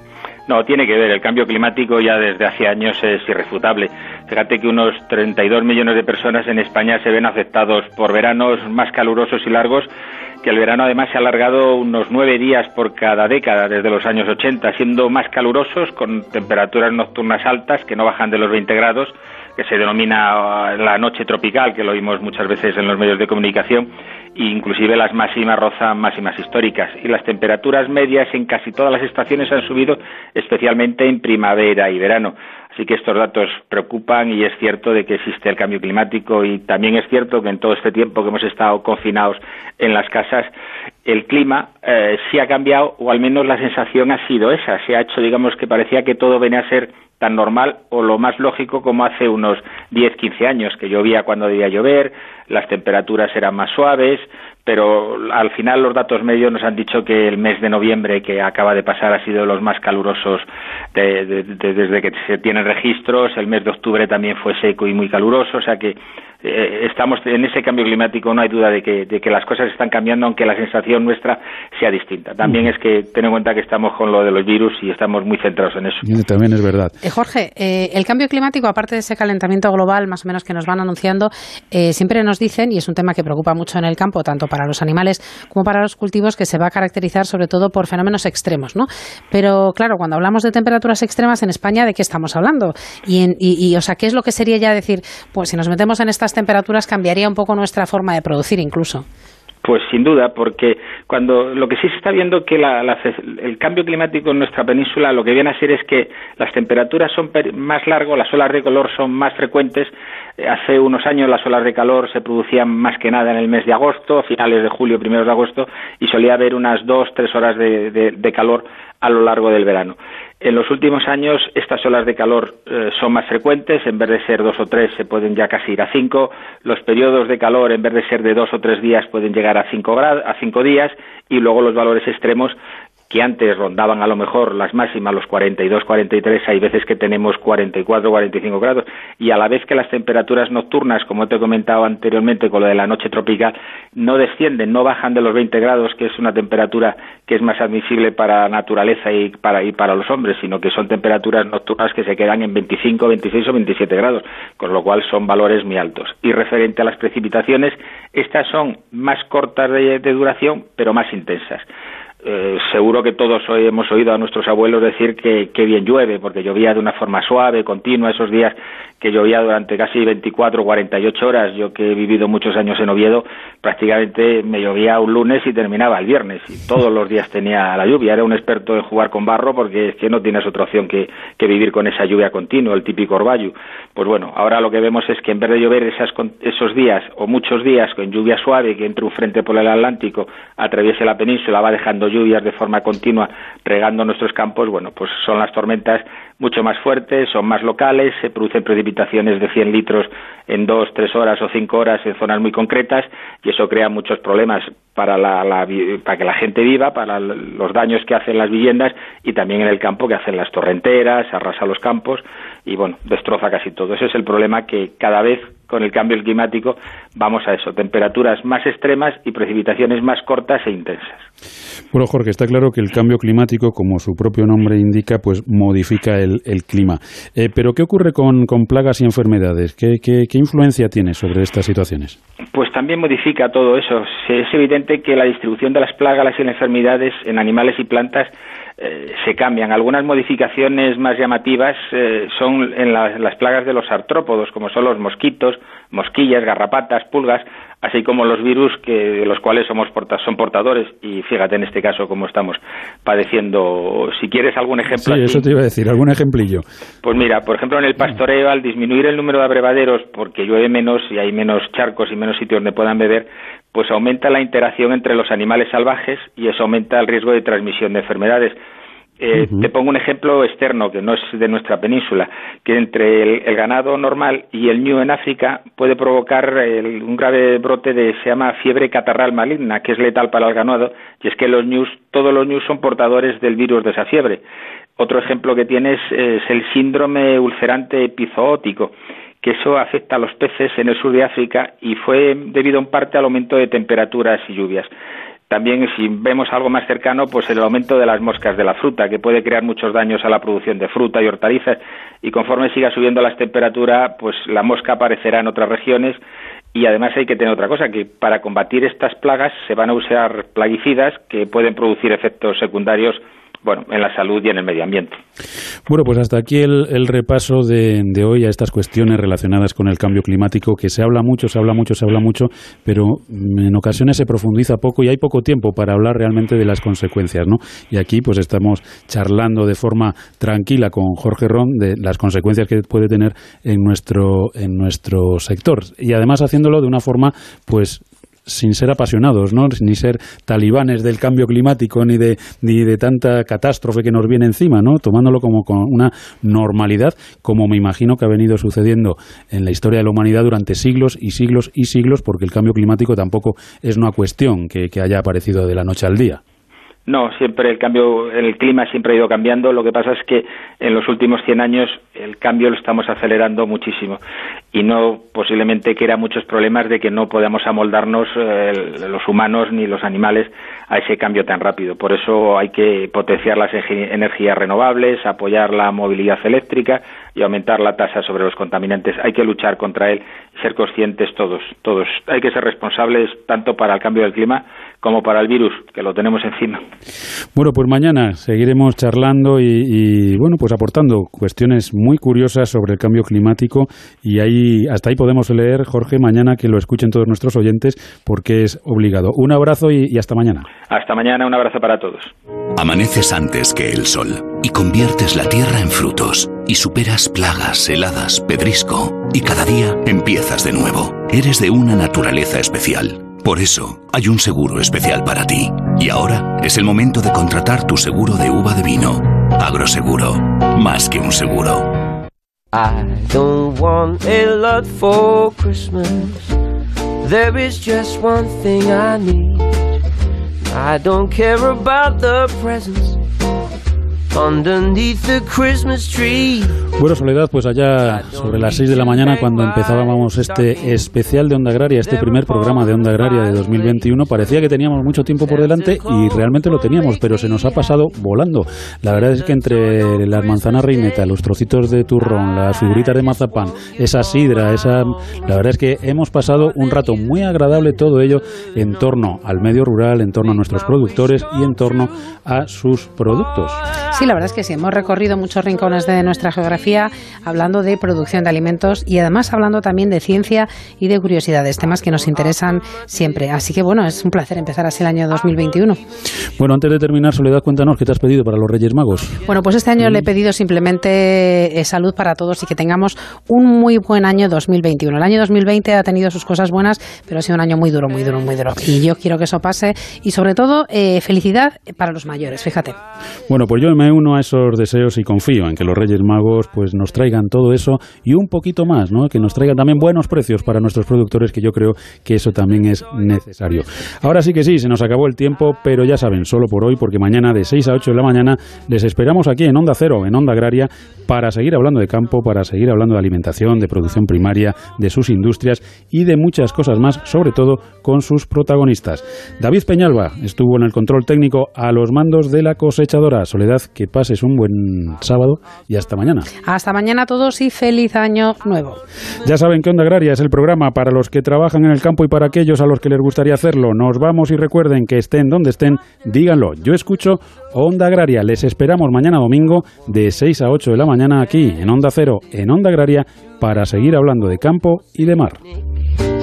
And I won't even stay away to hear the magic reindeer click. I just want you here tonight, holding on to me so tight. What more can I do? Baby, all I want for Christmas is you. All the lights are shining so brightly everywhere. And the of children's laughter fills the air. And everyone is singing. I can hear those sleigh bells ringing. Santa, won't you bring me the one that I need? Won't you please bring my baby back to me? I don't want a lot for Christmas. This is all I'm asking for. I just want to see my baby standing right outside my door. I just want you for my own, more than you could ever know. Make my wish come true. Oh, all I want for Christmas is you. Yeah. All I want for Christmas. All I want for Christmas is you. All I want for Christmas. All I want.